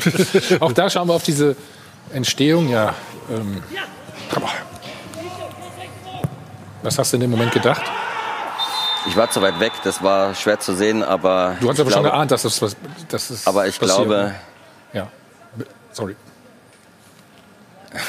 Aber Bornau zum Beispiel ist ja ein, ein junger Mann, letztes Jahr für mich der ein richtig guter Abwehrspieler in der Bundesliga. Das ist auch, glaube ich, normal, dass du mal Schwankungen hast. Auf der anderen Seite fünf Elfmeter. Ich würde sagen, der gegen Hoffenheim war umstritten. Den Rest, das waren Strafstöße. Aber hier passiert Ja, da, da, da würde ich, würde ich, würde ich ein, einschränken wollen. Ich glaube, dass über den kann man äh, nicht diskutieren. Dem, dem muss man, Regel, muss ne? man nach der Regel muss man geben. Aber die tatsächlich die Elfmeter davor, äh, die regen einen deswegen auf. Und ich glaube, äh, wenn wir nachher zu Schalke kommen, da gab es ja auch ein Statement von Jochen Schneider in dem Zusammenhang. Hm. Äh, ähm, da sind wir wieder bei der alten Regel. Das ist zurzeit nicht aktuell oder zurzeit nicht interessiert es die, wenigen halt, die wenigsten halt. Deswegen wird da wenig drüber äh, gesprochen. Ähm, aber wir haben in vier Elfmetern jedes Mal Entscheidungen auf dem Platz gehabt, die keine Elfmeter gegeben haben. Das waren Elfmeter, die kann man geben, aber die muss man nicht geben. Ja? Die kann man geben, muss Aber man gegen geben. Frankfurt, er kommt halt, du siehst es nicht, aber wenn du drauf guckst, er kommt halt einfach, er trifft zuerst das Bein des Genau, aber da sind wir bei dem, immer wieder bei demselben Thema, worüber wir schon in all den Wochen und Monaten davor diskutiert haben. Glasklare Fehlentscheidung. Und ich sage ja, man kann ihn geben, man muss ihn nicht geben. Jedes Mal wurde er nicht gegeben von dem, der auf dem Feld steht und die Entscheidung trifft. Und dann wurde es korrigiert. Da sind wir wieder selben, immer wieder beim selben Thema. Also wenn ich die Hoheit auf dem Platz habe, Entscheidung, ich entscheide nicht, dass es ein Elfmeter gegeben ist. Warum wird sich eingemischt? Ja? Und, äh, und wenn es eine klare Fehlentscheidung ist, dann bin ich dabei. Und gestern war es ein gutes Beispiel bei Dortmund gegen Bayern, wo es ein klares oder wo es ein Abseitstor gegeben hat. Aber wir hatten Situationen bei den Elfmetern, die wurden jedes Mal so gegeben, dass der Mann auf dem Feld entschieden hat, kein Elfmeter. Und es wurde jedes Mal korrigiert. Aber es waren Aber jetzt widerspreche ich dir dann doch, denn die, die Hoheit bleibt ja. Er, er soll sich ja angucken. Am Ende. Nein. Die Ho er soll sich, er wird korrigiert und er soll sich es anschauen, wenn es eine glasklare Fehlentscheidung ist. Und wir hatten Situationen, wo, Er wo man möchte, es dass er sich, dass er weiter blind, blind, sich blind stellt. Wenn, wenn es diskussionsfähig ist, geht er hin, guckt sich's an und dann kann er ja immer noch bei seiner. Das heißt ja nicht, dass er seine Meinung, keine Elfmeter, dass er die ändern Also, muss. da muss ich, muss ich dich korrigieren. Es, es, es gab auch in dieser Saison wieder einen, einen klaren Hinweis der Nur bei, Verantwortlichen. bei klarer bei Fehlentscheidung. glasklaren Fehlentscheidungen. Ansonsten wollten sie, wollten sie, wollten sie vor der Saison und das haben sie extra nochmal betont, wollten sie, also mal nochmal, wir haben nicht so wenig Punkte, weil die Schiedsrichter alle gegen uns pfeifen, äh, keinen Alibi-Gedanken aufkommen lassen möchte, ja, dass wir das heranziehen und sagen, deswegen sind wir nicht erfolgreich. Aber in, in, in Phasen eines Spiels ist es halt natürlich, äh, wir haben die auch immer zum ungünstigen Zeitpunkt bekommen, in Frankfurt kurz vor der äh, Halbzeit, glaube ich, halt, ja, wo man, wo man einfach sagen, das war das klar, der klare Tenor der Verantwortlichen war, wir wollen wieder dahin kommen, dass die Schiedsrichter auf dem Feld äh, diejenigen sind, die die Entscheidung vorgeben halten. Und nur bei glasklaren Fehlentscheidungen mischen wir uns ein. Und dann noch mal eine ganz allgemeine Frage. Was sind denn die langfristigen Zielsetzungen langfristigen Zielsetzungen Deine sind, und die des FC Köln. in der Liga zu bleiben, halt ja dauerhaft. Langfrist, langfristig, langfristig. langfristig in der Liga zu bleiben. Ich glaube, das ist erstmal wichtig. Wir sind äh, in den letzten Jahren, in den, weiß ich nicht, letzten 15, 20 Jahren ist der FC Köln immer mal wieder aufgestiegen, immer mal wieder abgestiegen halt. Und das müssen wir und wollen wir durchbrechen. Kontinuität ist da ein, ein wichtiges äh, Credo dabei auf den strategisch wichtigen Positionen. Das ist eine Trainerposition, das ist ein Vorstand, das ist eine Geschäftsführung, ähm, in Ruhe äh, zu arbeiten. Ähm, und, und ich glaube, dass das äh, verdammt wichtig ist. Ja, und, und, und das wollen wir auch durchbrechen. Ich bin von der Arbeit äh, deswegen überzeugt, weil er einfach äh, genau zu uns passt in der Phase, in der wir uns, in der wir uns befinden. Und ich kann äh, ähm, das nicht kritisieren. Und das ist meine Bewertung. Deswegen ist Markus Gisdol der richtige Trainer, weil er einfach äh, einen guten Job macht. Ja. Aber Horst, darf ich dich gerade noch einmal vielleicht nur fragen, wenn du sagst, du bist davon überzeugt, und es ist ja auch ein offenes Geheimnis, dass ihr euch auch so gut versteht, das ist ja gut, auch wenn es kurze Entscheidungswege sind, aber wie lange sagst du denn zum Beispiel, all die Erklärungen, die du uns gegeben hast, Mannschaft schwer zusammengestellt, viele unglückliche Situationen, wann muss es sich denn mal ähm, niederschlagen? Denn ich glaube, ein Abstieg jetzt nochmal, das wäre ja dann eine Katastrophe, wenn ich dich richtig verstanden habe. Ein Abstieg ist immer eine Katastrophe, ja. Äh, Ja, aber gerade jetzt wird das von Existenz eben gesprochen. Und wenn du auch den Vertrag verlängert hast und so nah an jemandem dran bist, wann kommt selbst für dich dann der Punkt, wo du sagst, es, es geht jetzt irgendwann nicht mehr weiter? Das mache ich morgen, wenn ich davon überzeugt bin, dass es richtig ist. In meiner Position kannst du dir solche äh, äh, emotionalen Begleiterscheinungen nicht ansatzweise erlauben. Wenn ich davon überzeugt bin, dass es richtig ist, äh, ähm, eine Position zu wechseln, dann mache ich das. Das ist mein Job. Das, das, das wird verlangt. Und ich glaube auch, dass ich sicherlich in der Historie nicht dafür gestanden habe, äh, äh, nicht in der Lage zu sein, Entscheidungen zu treffen. Halt. Aber die muss ich doch, die Entscheidungen, egal welche ich treffe, die muss ich so bewerten, wie ich sie A für richtig halte und von der ich überzeugt bin. Und ich bin davon überzeugt, dass wir in diesem Team, Vorstand, Geschäftsführung und Trainer, äh, ein, ein gutes Team, herausragend gutes Team haben und wir in Ruhe weiterarbeiten müssen, damit wir dauerhaft erfolgreich sind. Und ich will jetzt nichts, äh, es gab ja schon Vereine, die gewechselt haben, so viel gepunktet haben die auch nicht. Ja, also äh, die Probleme werden ja durch eine einzelne Position nicht automatisch äh, äh, abgehakt und damit vorbei. Ja? Und ich, mein Job ist es zu bewerten, wie jeder Einzelne arbeitet, ja? wie der einzelne Spieler arbeitet und auch wie, wie das Trainerteam oder wie der Cheftrainer arbeitet. Nächstes Spiel Union Berlin, richtig? Ja. Ja, damit sind wir bei der Szene der Woche. Ja, da haben wir gerade über die Elfmeter-Tore gesprochen. Union Berlin hat den Elfmeter-Torschützen schlechthin in den Reihen. Max Kruse hat auch beim Kantersieg gegen Bielefeld wieder einen verwandelt. Er hat jetzt alle seine 16 Bundesliga-Elfmeter verwandelt und damit den Rekord von Hans-Joachim Abel egalisiert. Dazu ist er auch noch aktuell der beste Vorbereiter. Also sollte es wieder einen Elfmeter gegen die Kölner geben, dann ist schon mal klar, wer den schießen wird. Und deshalb die Frage, wie wollen die Kölner den denn aufhalten? Sind gut drauf, die Berliner, ne? Bitte? Ich glaube, Tabellenvierter oder sowas. Ja. Machen das gut. Also große Herausforderung höre ich da bei dir raus, oder? Jedes Spiel ist für uns eine große Herausforderung. Ja, okay.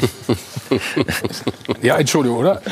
Ich habe es natürlich auch gesagt. Ja. Wolltest du sagen? Haut das mit aller Entspanntheit raus und, und bückt sich nicht mehr. Ja, ja. ja das ist die Wahrheit. Viel Tempo Also, wir machen einen Spot. Gleich reden wir über Schalke. Die haben auch sich nicht besonders gefreut gestern über den Videobeweis. So, weiter geht's. Also, Schalke spielt 2-2 in Mainz. Der erste Punkt für Mainz. Schalke drei Punkte momentan. Aber Jochen Schneider, der Sportvorstand, der war total sauer nach der Partie. Es reicht irgendwann mal. Also nochmal, ähm, wir haben uns selber in diese Situation gebracht. Aber in einer Phase, wo wir, wo wir so am Drücker sind, dann einen Elfmeter gegen uns zu bekommen, es, es reicht jetzt. Das heißt, äh, Sie fühlen sich äh, auch insbesondere, ähm, Schlecht was das behandelt, heutige schlecht behandelt, sehr schlecht benachteiligt. behandelt. Ja, na, benachteiligt, ja klar. Das ist gerade das, was du gesagt hast, ne? Emotional sollte man nicht mehr reagieren? Oder? ja. Ich habe nicht gesagt, dass wir uns schlecht behandelt fühlen. Ich diskutiere nur gerne über strittige Dann schauen wir, Entscheidungen. auf, schau mal auf die Szene, über die er sich so aufgeregt hat, der Jochen Schneider. Tom, deine Einschätzung dazu? Was? Es ist extrem unglücklich für Schalke, weil er es eben im Spiel nicht entschieden hat. Ja? Ich war bei dem Spiel gestern nicht, aber es ist ja erst als Videobeweis äh, zum Elfmeter gekommen. Ja? Gut, das ist Also natürlich, da, ja, der Elfmeter ja. ist ja berechtigt, da gibt es ja keine Frage. Ja? Nur wenn er da reinguckt, ja, und beim zweiten Mal ist es halt in der Summe, das ist ja das, was Jochen Schneider meint, in der Summe halt so bitter für Schalke. Auch wenn alle, die da unten stehen, gut beraten sind, sich jetzt nicht da in irgendwelchen Schiedsrichterdiskussionen zu verstricken. Ähm, Ich glaube, über den regt er sich auch nicht auf. Also Nein, ich das glaube, über ja- den regt er sich auch nicht auf. Also ich glaube, er regt sich der- darüber auf, dass er den nicht gleich gibt, sondern erst, dass er darauf hingewiesen Nee, wird. ich und glaube, er regt sich kommt über er den zweiten auf, glaube ich. Er Über den zweiten regt er sich Ja, komm, auf. dann komm mal. Also, Genau. schauen wir uns an. Komm. Aber kannst ruhig weiter. Er regt sich über den zweiten auf, weil wenn das, also es gibt einen Kontakt im Strafraum, aber Kontakt ist ja nicht verboten. Und wenn das jetzt also ein Elfmeter ist, dann sollten wir Zweikämpfe im Strafraum generell verbieten. Und jetzt nochmal, er regt sich auf, dass er dann nicht reinguckt und sagt, wieso, den gebe ich nicht. Ja? Das, So, das das verstehe ich. eben, ja. So meine ich Ja, das. Ja. aber das- es ist, jetzt ist ja die Frage, wer fault, Beide. Wer, wer fault zuerst oder Ja, keine Ahnung. aber es ist ein Zweikampf. Da fault keiner. das ist richtig. sagen. Fault keiner? Und man muss natürlich jetzt, um den Zorn von Herrn Schneider zu verstehen, auch noch mal die Szene mit Paciencia zeigen, der, glaube ich, den klarsten Elfmeter oder bei dem der klarste Elfmeter nicht gegeben wurde. ja, es ist Niakate zieht. Also, ja. Lass uns hier nochmal bei der Situation bleiben. Marcel? Du kannst ihn geben. Ich wusste, dass du sagst. Du kannst Ja. oder musst ihn nicht geben, oder was? Er macht das geschickt. Er läuft ihm, er kommt von hinten und er berührt ihn am Bein. Jetzt sagt man, Berührung im Zweikampf normal, wenn er ihn zu Fall bringt durch diese und im Tempo Hm. genügt eine, eine leichte Berührung. Ich verstehe, dass sie sich aufregen. Hier. Hier sagt er natürlich, bringt ist das Foul von außer Mathe- Tritt. Dass er sagt, hoffentlich passiert es jetzt gleich, damit ich außer Tritt komme, ähm, ist, ist auch unstrittig. Also, Hm. Du kannst ihn geben. Er kommt danach, kann er abschließen. Ich kann nicht sagen, dass das glasklar kein Elfmeter ist. Sorry. Damit darf er sich aber gar nicht einmischen. Der Kölner Keller darf sich dann nicht, Nicht einmischen. Da bin ich jetzt bei dir. Wenn er klare Sicht hatte und sagt, ich bewerte es so, ich habe es gesehen, damit, damit hat es sich, er kann ja auch wegbleiben. Also es ist Und der erste, und der erste ist ein glasklarer Elfmeter. Also der, beim ersten muss man sich einschalten als Kölner Keller. Ja. Und das ist das, worüber sich Schneider aufregt. Und ich finde, das ist durchaus diskutabel. Ich kann das verstehen. Das ist, das ist äh, klar, kann man äh, wie Marcel sagen, aber du kannst genauso gut, wenn du dir die Bilder anguckst, sagen, naja, das Foul kommt ja erst vom Mainzer. Ja? Der hat äh, oben den, äh, den, äh, den Arm im Gesicht, Arm im fertig. Gesicht, also deswegen genau. gebe ich hier nicht, ich gebe Foul andersrum. Lass uns, noch die Szene, lass uns deine Szene noch nehmen. Ne? Meine, ich habe da nicht mitgespielt, aber äh, Du hast ja gesagt, das ist für dich ein. Ga Da sind wir wieder beim Glasklaren. Wenn das kein Elfmeter ist, was dann? Ich habe es jetzt nicht gesehen. Der Kameramann ist äh, genau an dem Bernd. Jetzt guck. Guck, guck, guck da, guck da, kannst auch hinter mir gucken. Das ist für mich kein glasklarer. Ja, aber er hört ja, nicht auf zu ziehen. Er zieht ja. Äh ja, aber ganz ehrlich, Alfred, du weißt doch, der macht da so ein bisschen. Der Paciencia hat sich letzte Woche gegen Stuttgart dauernd auf den Boden gelegt. Und ich Ja, das sage dir, tun. das kannst du nicht immer. Die Schiris Guck haben doch mal das das gesehen. Trikot von ihm an, das reißt er mir fast Aber davon durch. hebt er nicht ab. Also ich finde, man, man kann sich nicht beschweren, wenn man ihn bekommt. Aber das ist für mich kein glasklarer Elfmeter. Also ich kann das auch verstehen. Ich kann auch sagen, es ist vielleicht zu wenig für einen Elfmeter. Ich kann aber auch die Sicht verstehen, ähm, wenn der Mainzer da so am Trikot zieht, dann darf er sich nicht darüber beschweren, wenn Dass er Schalke gestern sauer war nach dem Spiel, das verstehe ich, wenn du alles zusammennimmst. Genau, das meinte ich. Da bin ich bei Tom. Das ist richtig. Weil wenn du alle, alle strittigen Entscheidungen dann gegen dich bekommst, dann verstehe ich auch, dass Dann, jemand äh, der da kannst du mal die Krise Und das in der Wir- Situation. Und, ja. Wir gehen gleich nochmal nach Gelsenkirchen. Unser Mann Olli Müller ist dann äh, vor Ort, machen nochmal eine ganz kurze Pause. So, weiter geht's mit dem Check. 24 Doppelpass. Und wie versprochen, schalten wir direkt nach Gelsenkirchen zu Oliver Müller. Olli, grüß dich, hallo. Schönen guten Morgen. Naja, fast noch guten Morgen. Aber schön, schön, dass du aufgestanden bist, extra für uns. Sag mal, hat sich die Stimmung beruhigt auf Schalke oder sind alle immer noch stinksauer? Nee, kann man nicht sagen. Die sind gestern Abend ziemlich wütend ins Bett gegangen, haben eine Nacht drüber geschlafen, sind heute früh genauso angesäuert wieder wach geworden. Logischerweise bezieht sich der Ärger, der heilige Zorn von Jochen Schneider und Manuel Baum in erster Linie auf diesen zweiten Elfmeter, der da gegeben worden ist. Und der mag ja durchaus berechtigt sein, der Zorn in diesem Fall. Ähm, das, wie heißt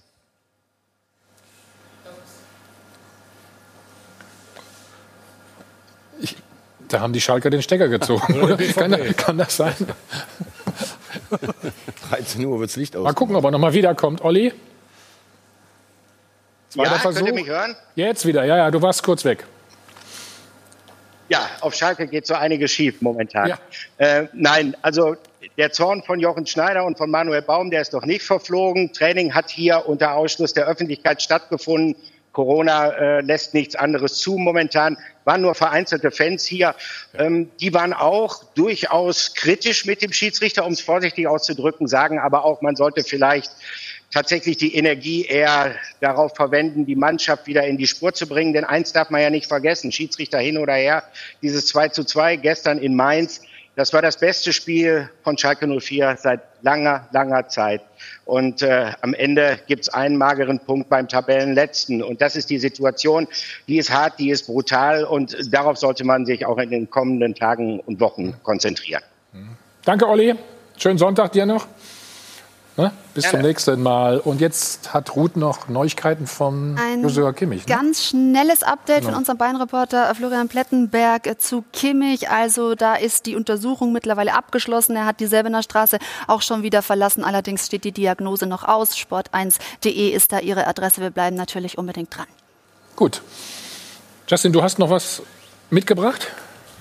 Genau. Ähm, ich habe den Saisonverlauf des FC Bayern aus der Trippelsaison ähm, nochmal in ein Buch gefasst quasi. Aus welcher?